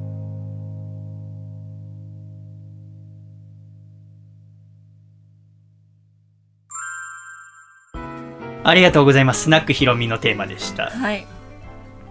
私のイメージだと、ヒロミさんはすごく滑腹が良くて、うんうん。こう低い声で包み込むようなシャンソンとか得意なんじゃないかなと。うんちょっとドアを開けてみて、ですね。うんうん。心のドアを開けてみて、焼酎、ワイン、生ビール、どんなに飲んでも3000円これはあの、店の若い衆が、あ、若い衆だったんですね。若い衆がいます。あの、上半身裸で腕を出して、焼酎、ワイン、生ビール、どんなに飲んでも3000円スナックヒロミですね。うん。どうですかリズムちゃん？包容力があっていいと思います。ありがとうございます。続きまして、今週最後。おえーこちらはラジオネーム黒縁メガネの紳士さんからいただきました。合資会社芦屋堂の CM ですね。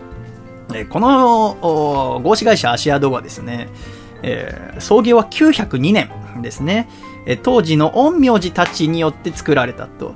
その後、いろんなことがあったのですが、2017年、呪術により延命していった創業者の最後の一人が亡くなったということで、新しいイメージ作りをするためにこの CM を作ったということですね。なるほど。これ実はですね、第144回の時、うん。え柳恵梨沙さんと広田智乃さんがゲストにお越しくださった時にもこのメール来ていて、でちょっと難しそうということで、うん選ばれなかったんですけども、ちょっと私の心の中にずっと残ってておこれなんか面白くできないかなと思って今回作ってみました。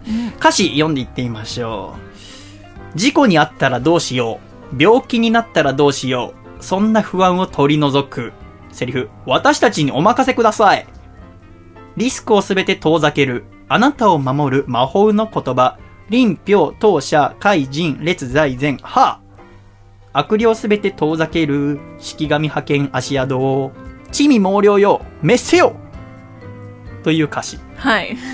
かえりちゃんならどういうリズム？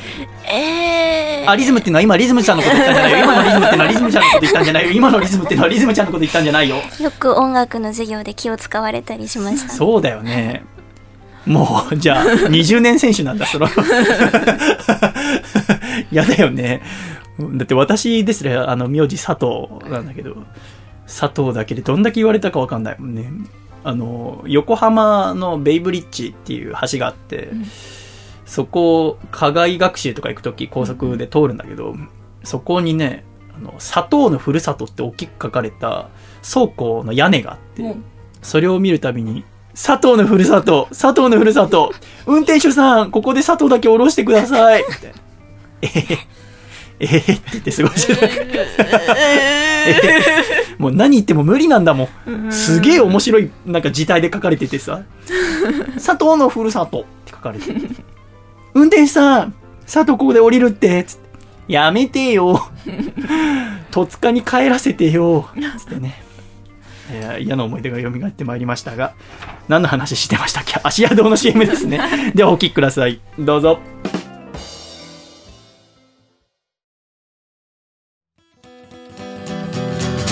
故にあったらどうしよう。病気になったらどうしよう。そんな不安を取り除く。私たちにお任せください。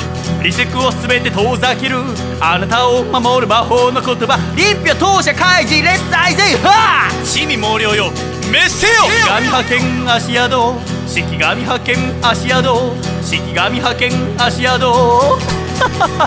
It's a piece of cake. 式神派遣足宿。式神派遣足宿。式神派遣足宿。式神派遣足宿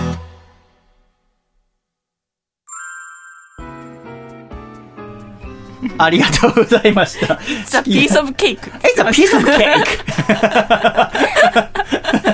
もう楽勝だよっていう、こんな、あの、式神派遣することなんてっていう。あんまり陰陽師の人って、こんな簡単な英語を使うとは思わないけどね。臨氷当社開示列財前派 It's a piece of cake! で言いますけど、えー今週は3社のお CM 作ってまいりました。えーリズムちゃん的に、えー今週の対象はどなたですか？えー宝寿司、スナックひろみ、えー足宿。そうですね。でも、やっぱ、It's a piece of cake が。えー今週のリズム賞は、えー合資会社足宿に選ばれました。黒ぼちメガネの紳士さんおめでとうございます。いいですね。ね、えーこれから毎週、えーリズムちゃんにですね、先に音源を送って。リズムちゃん、あの、今週のなんだけども、ぜひぜひ。えー岐阜から、毎週あの、収録日前日にリズムちゃんにちょっとね、メール送って、ちょっと業務的なメールを送ります、ね。えー今週の3曲になりますので、ちょっとご査定ください。かしこまりました。えーこちら、あナイダローカル CM、懸命に CM と書いて、ぜひ、実際にはない、でもありそうなローカル CM の歌詞送ってきてください。私がその歌詞を読んで作らせていただきます。皆様からのメールお待ちしております。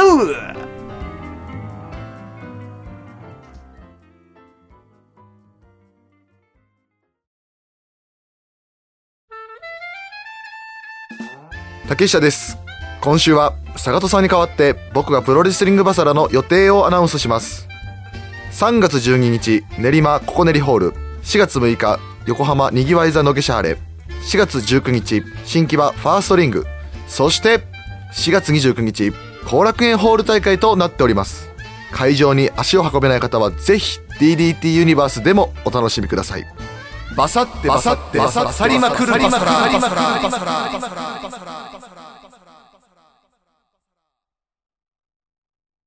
つれづれなるままに、アコラジライフ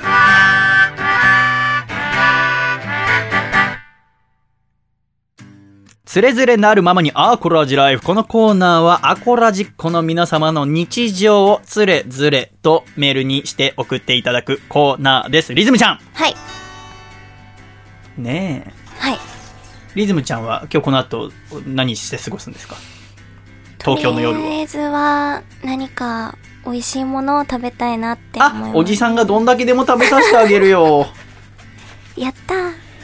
すごく今嫌そうだった。違います、違います。目見れなかったもん今、怖くて返事が。ぜひぜひ。えあ、え、ぜひ、みんなで行きましょう。なんか私の、やっぱこの女性を誘い慣れてない感が、うんすごかったですね。あの、いつもだったらいいんだけど、なんか楓さんに 下に見られてる感が、すごく、しっかり心に来てしまいました。あーアコラジックの皆様からのメールに逃げ込みたいと思います。今週のメッセージテーマはこちら。私のちょいとした楽しみでございます。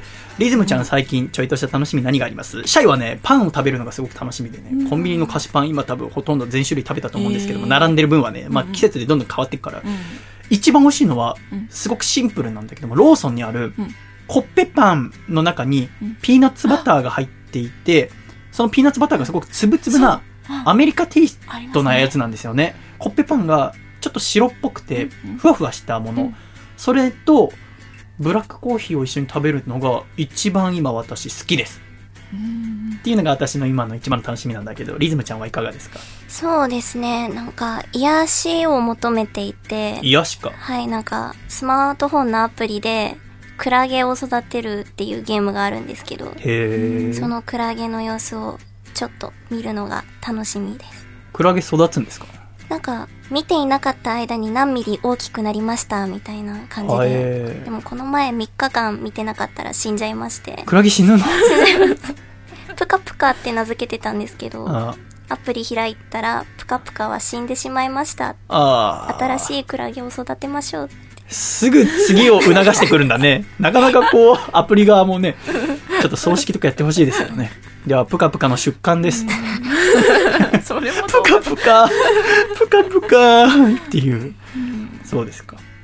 かえりちゃんは最近楽しみは？最近ですか？彼氏どっか行くことですか？いやいや。彼氏どっか行くことです。か 彼氏どっか行くことです。かそれも楽しいですけど、それも楽しいですけど、あの、グミを、ねえ俺なんでこんなに心小さいんだろう それは自分に、自分に教えてほしいんだけど聞いてください。アコラジックの皆さん教えてくれませんか？来週のメッセージテーマは、なぜシャイはこんなに心が狭いか嘘です。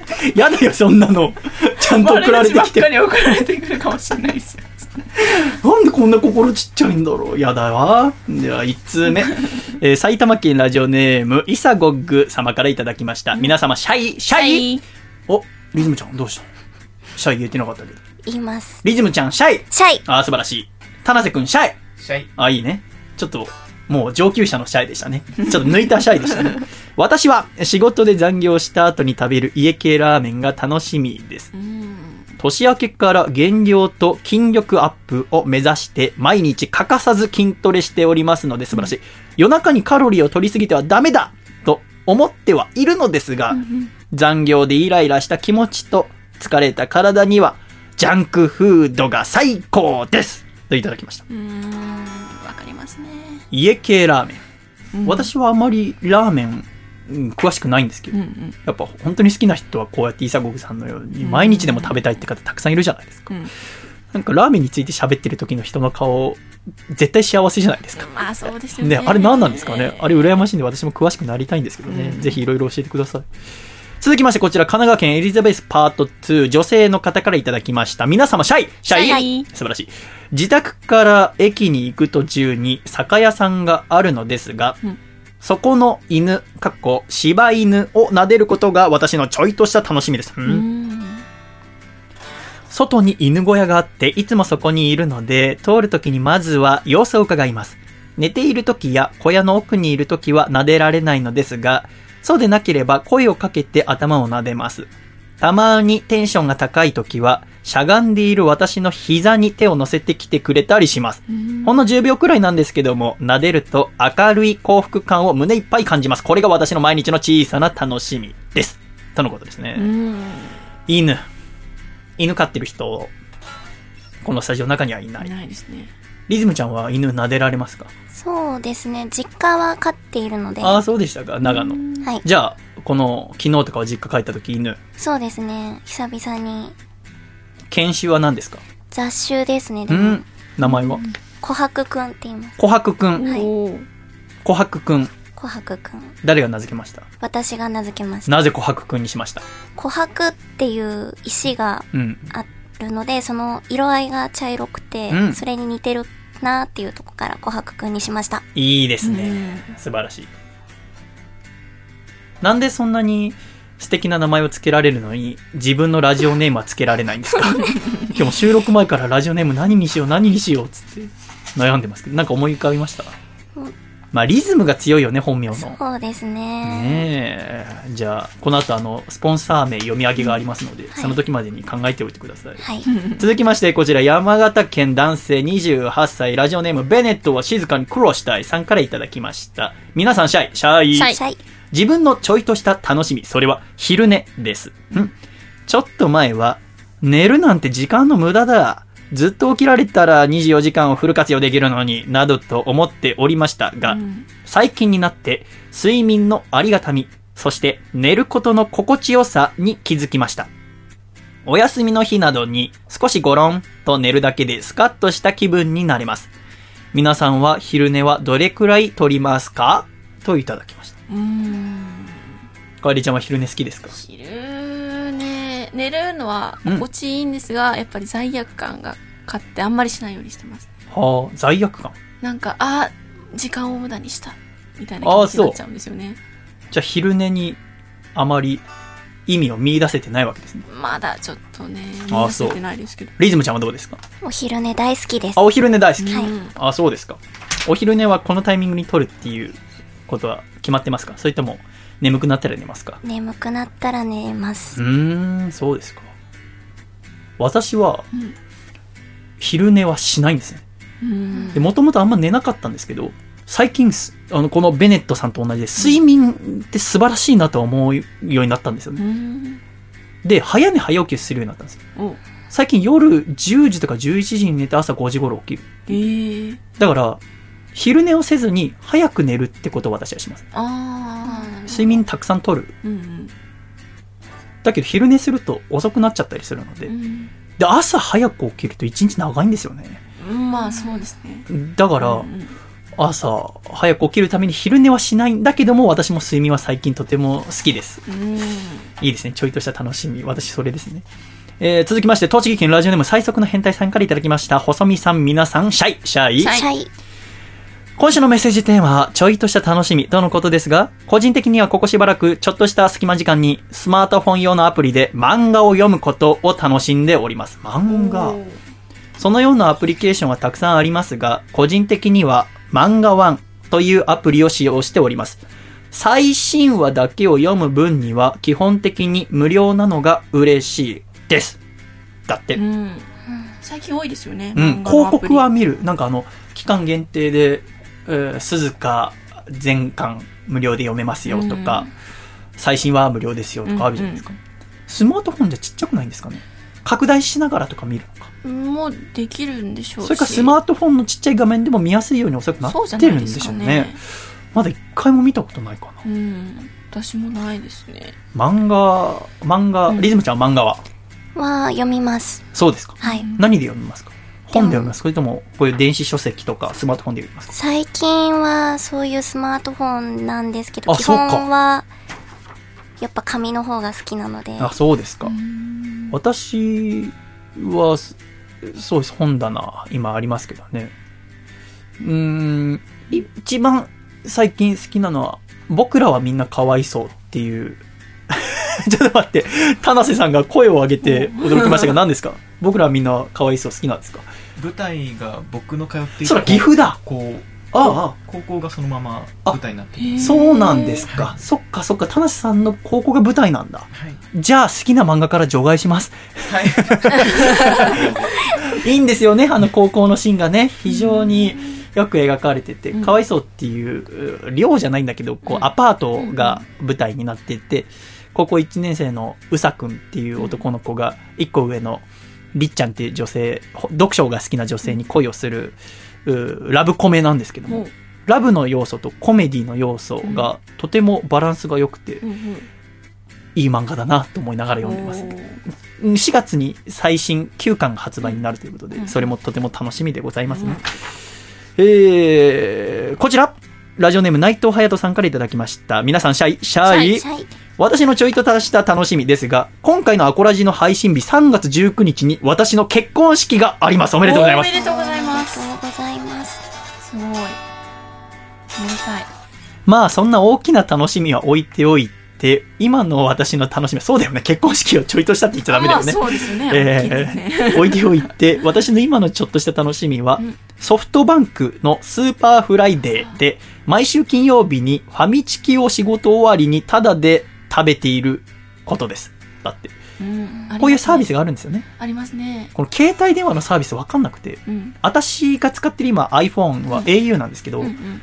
多分、今週で25ヶ月目に入るはずなんですよ。おそしたら丸2年が経ったってことですから、うん。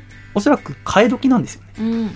iPhone、私はそうですね。6を使ってるのかな、最近すごく電源が早く落ちるようになっちゃったので、替え時なんだろうけど、もうどこをどう契約すればいいのか分かんなくて、うん先延ばしにしてる状況なんですけどね。ちゃんとやんなきゃいけませんね。今週最後のメッセージテーマのメール、ラジオネーム、兵庫県のアマシットさんからいただきました。私のちょいとした楽しみは、朝起きて、今日こそは家の壁以外の誰かと喋れるんじゃないか、そう思うことが私のちょっとした楽しみです。といただきました。はい喋れるといいですねおい、なんだよ、その言い方よ。謝れよ。アマシットさんに謝れよ 喋。れるといいですね この、でも私もそうですよ。あの、ねこれ壁とか書いてあるからちょっとうんあれかもしれませんけど、今日こそはうんうさぎ以外の誰かと楽しく喋れるんじゃないかなとは思いますよね。人と会わないってことですか？会わない日ももちろんありますしね。うん。僕なんて基本図書館と家の往復ですから。うん。なるほど。危ない。私の 何か壊れてしまいそう。ここで、あー閉めておきましょう。えー今週もたくさんのメールありがとうございました。ああ、いろんなもんが崩れていく。あーあーずれずれなるままにはこらしない。え ーこのコーナーは懸命につれずれと書いて、ラジアットマーク細身のシャイボーイドットコムに送ってきてください。えー来週のメッセージテーマはですね、あ、今落としちゃった中にあるから分かんないかもしれない。えーえーこちら、笠倉くんが考えてくれたメッセージテーマですね。こちら。僕もこれならチャンピオン。ワールド僕クラシック 2017! でございます。えー WBC ですね。ワールド僕クラシック2017。えーあなたの特技で、もし世界大会が開かれるとしたら、この競技だったら僕は一番になれるよ、と思うものをぜひ教えていただきたい。なるほど。私は、えーワールド、んえーちょっと遠くにある部屋のゴミ箱に、えー鼻かんだティッシュを入れるおクラシック2017だったら日本代表になれると思います。へえ。外さないんですか？うん。うん。すごく綺麗な放物線を描いて、うん。あの、ヘリとかに当たらずにスッと音なく、スッと入れることができます。すごい。本当にすごいと思ってますか？私結構外しちゃうんで。キノピオだったら今鼻がものすごく伸びてる絵が浮かびましたけれども、ぜひあなたの得意なことを教えてください。皆様からのメールお待ちしております。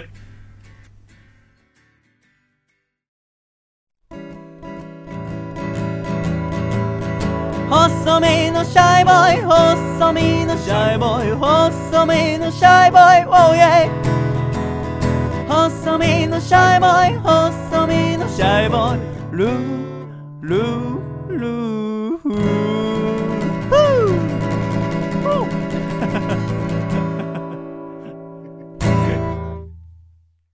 第148回細身のシャイボーイのアコースティックラジオ。この番組は、大分県かこちゃん、静岡県エルモミーゴ、岐阜県緑、東京都エクストリームパーティー、徳島県ソマ、茨城県ほか一名、熊本県ボウズ、神奈川県エリザベスパート2、岐阜県リズム、岐阜県タナセッチ、以上10名の提供で今週は細身のシャイボーイ、笠倉くん、楓ちゃん、リズムちゃん、田瀬くん、5名でお送りして参りました。今週も最後までお聞きくださり、誠にありがとうございました。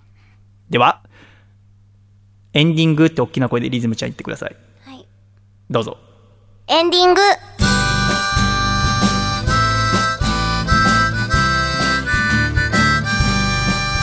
暖かいシャイということでリズムちゃんのエンディングで第148回が終わっていきます。はい。ねえ、可愛いですね。全然大きい声じゃありませんでしたね。すいません。エンディングということで、タナセッチにもあマイクの前にお越しいただきました。タナセ君、今日はありがとうございましたあり。がとうございました。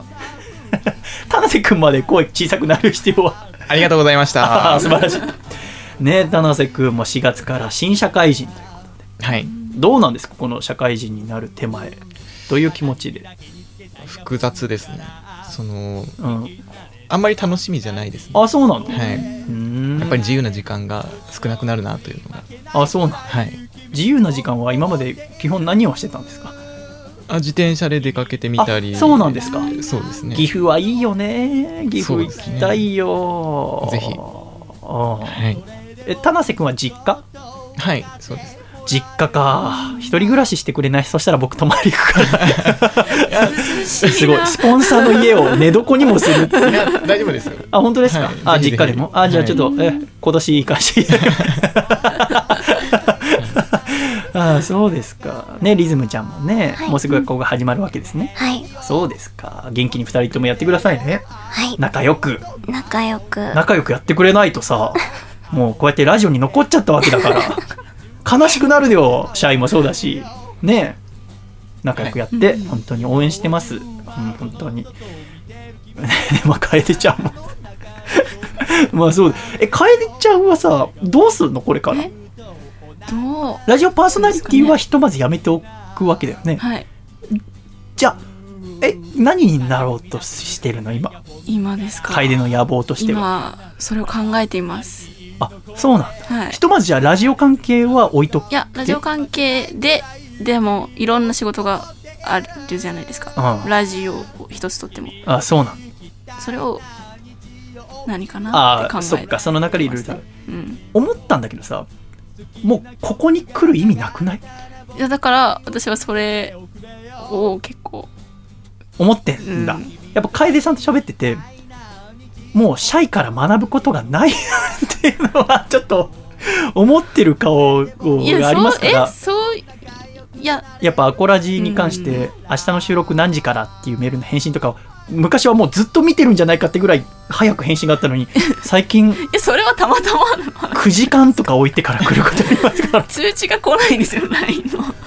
だから、ねやっぱ、その、まあ、あの、ラジオについての仕事を探すっていうのはすごくいいことだと思うのと、うん。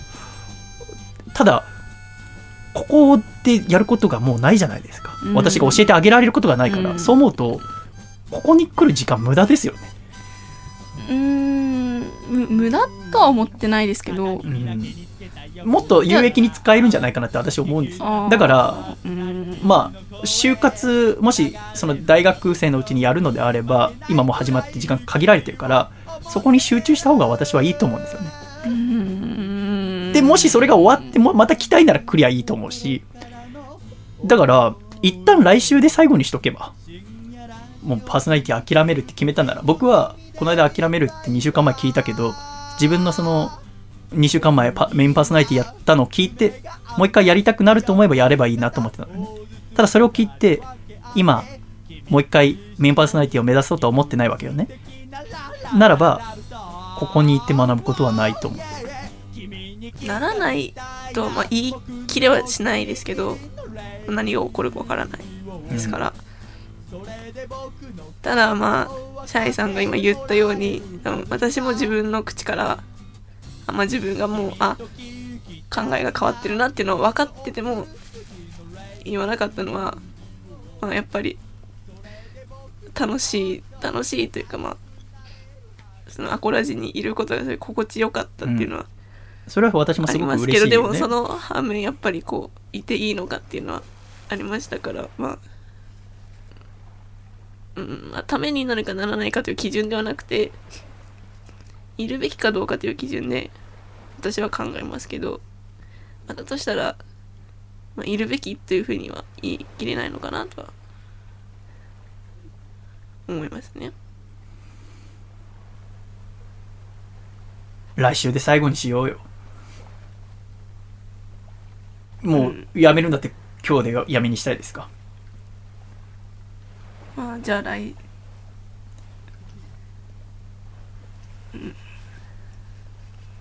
人が急にいなくなるって悲しいじゃない。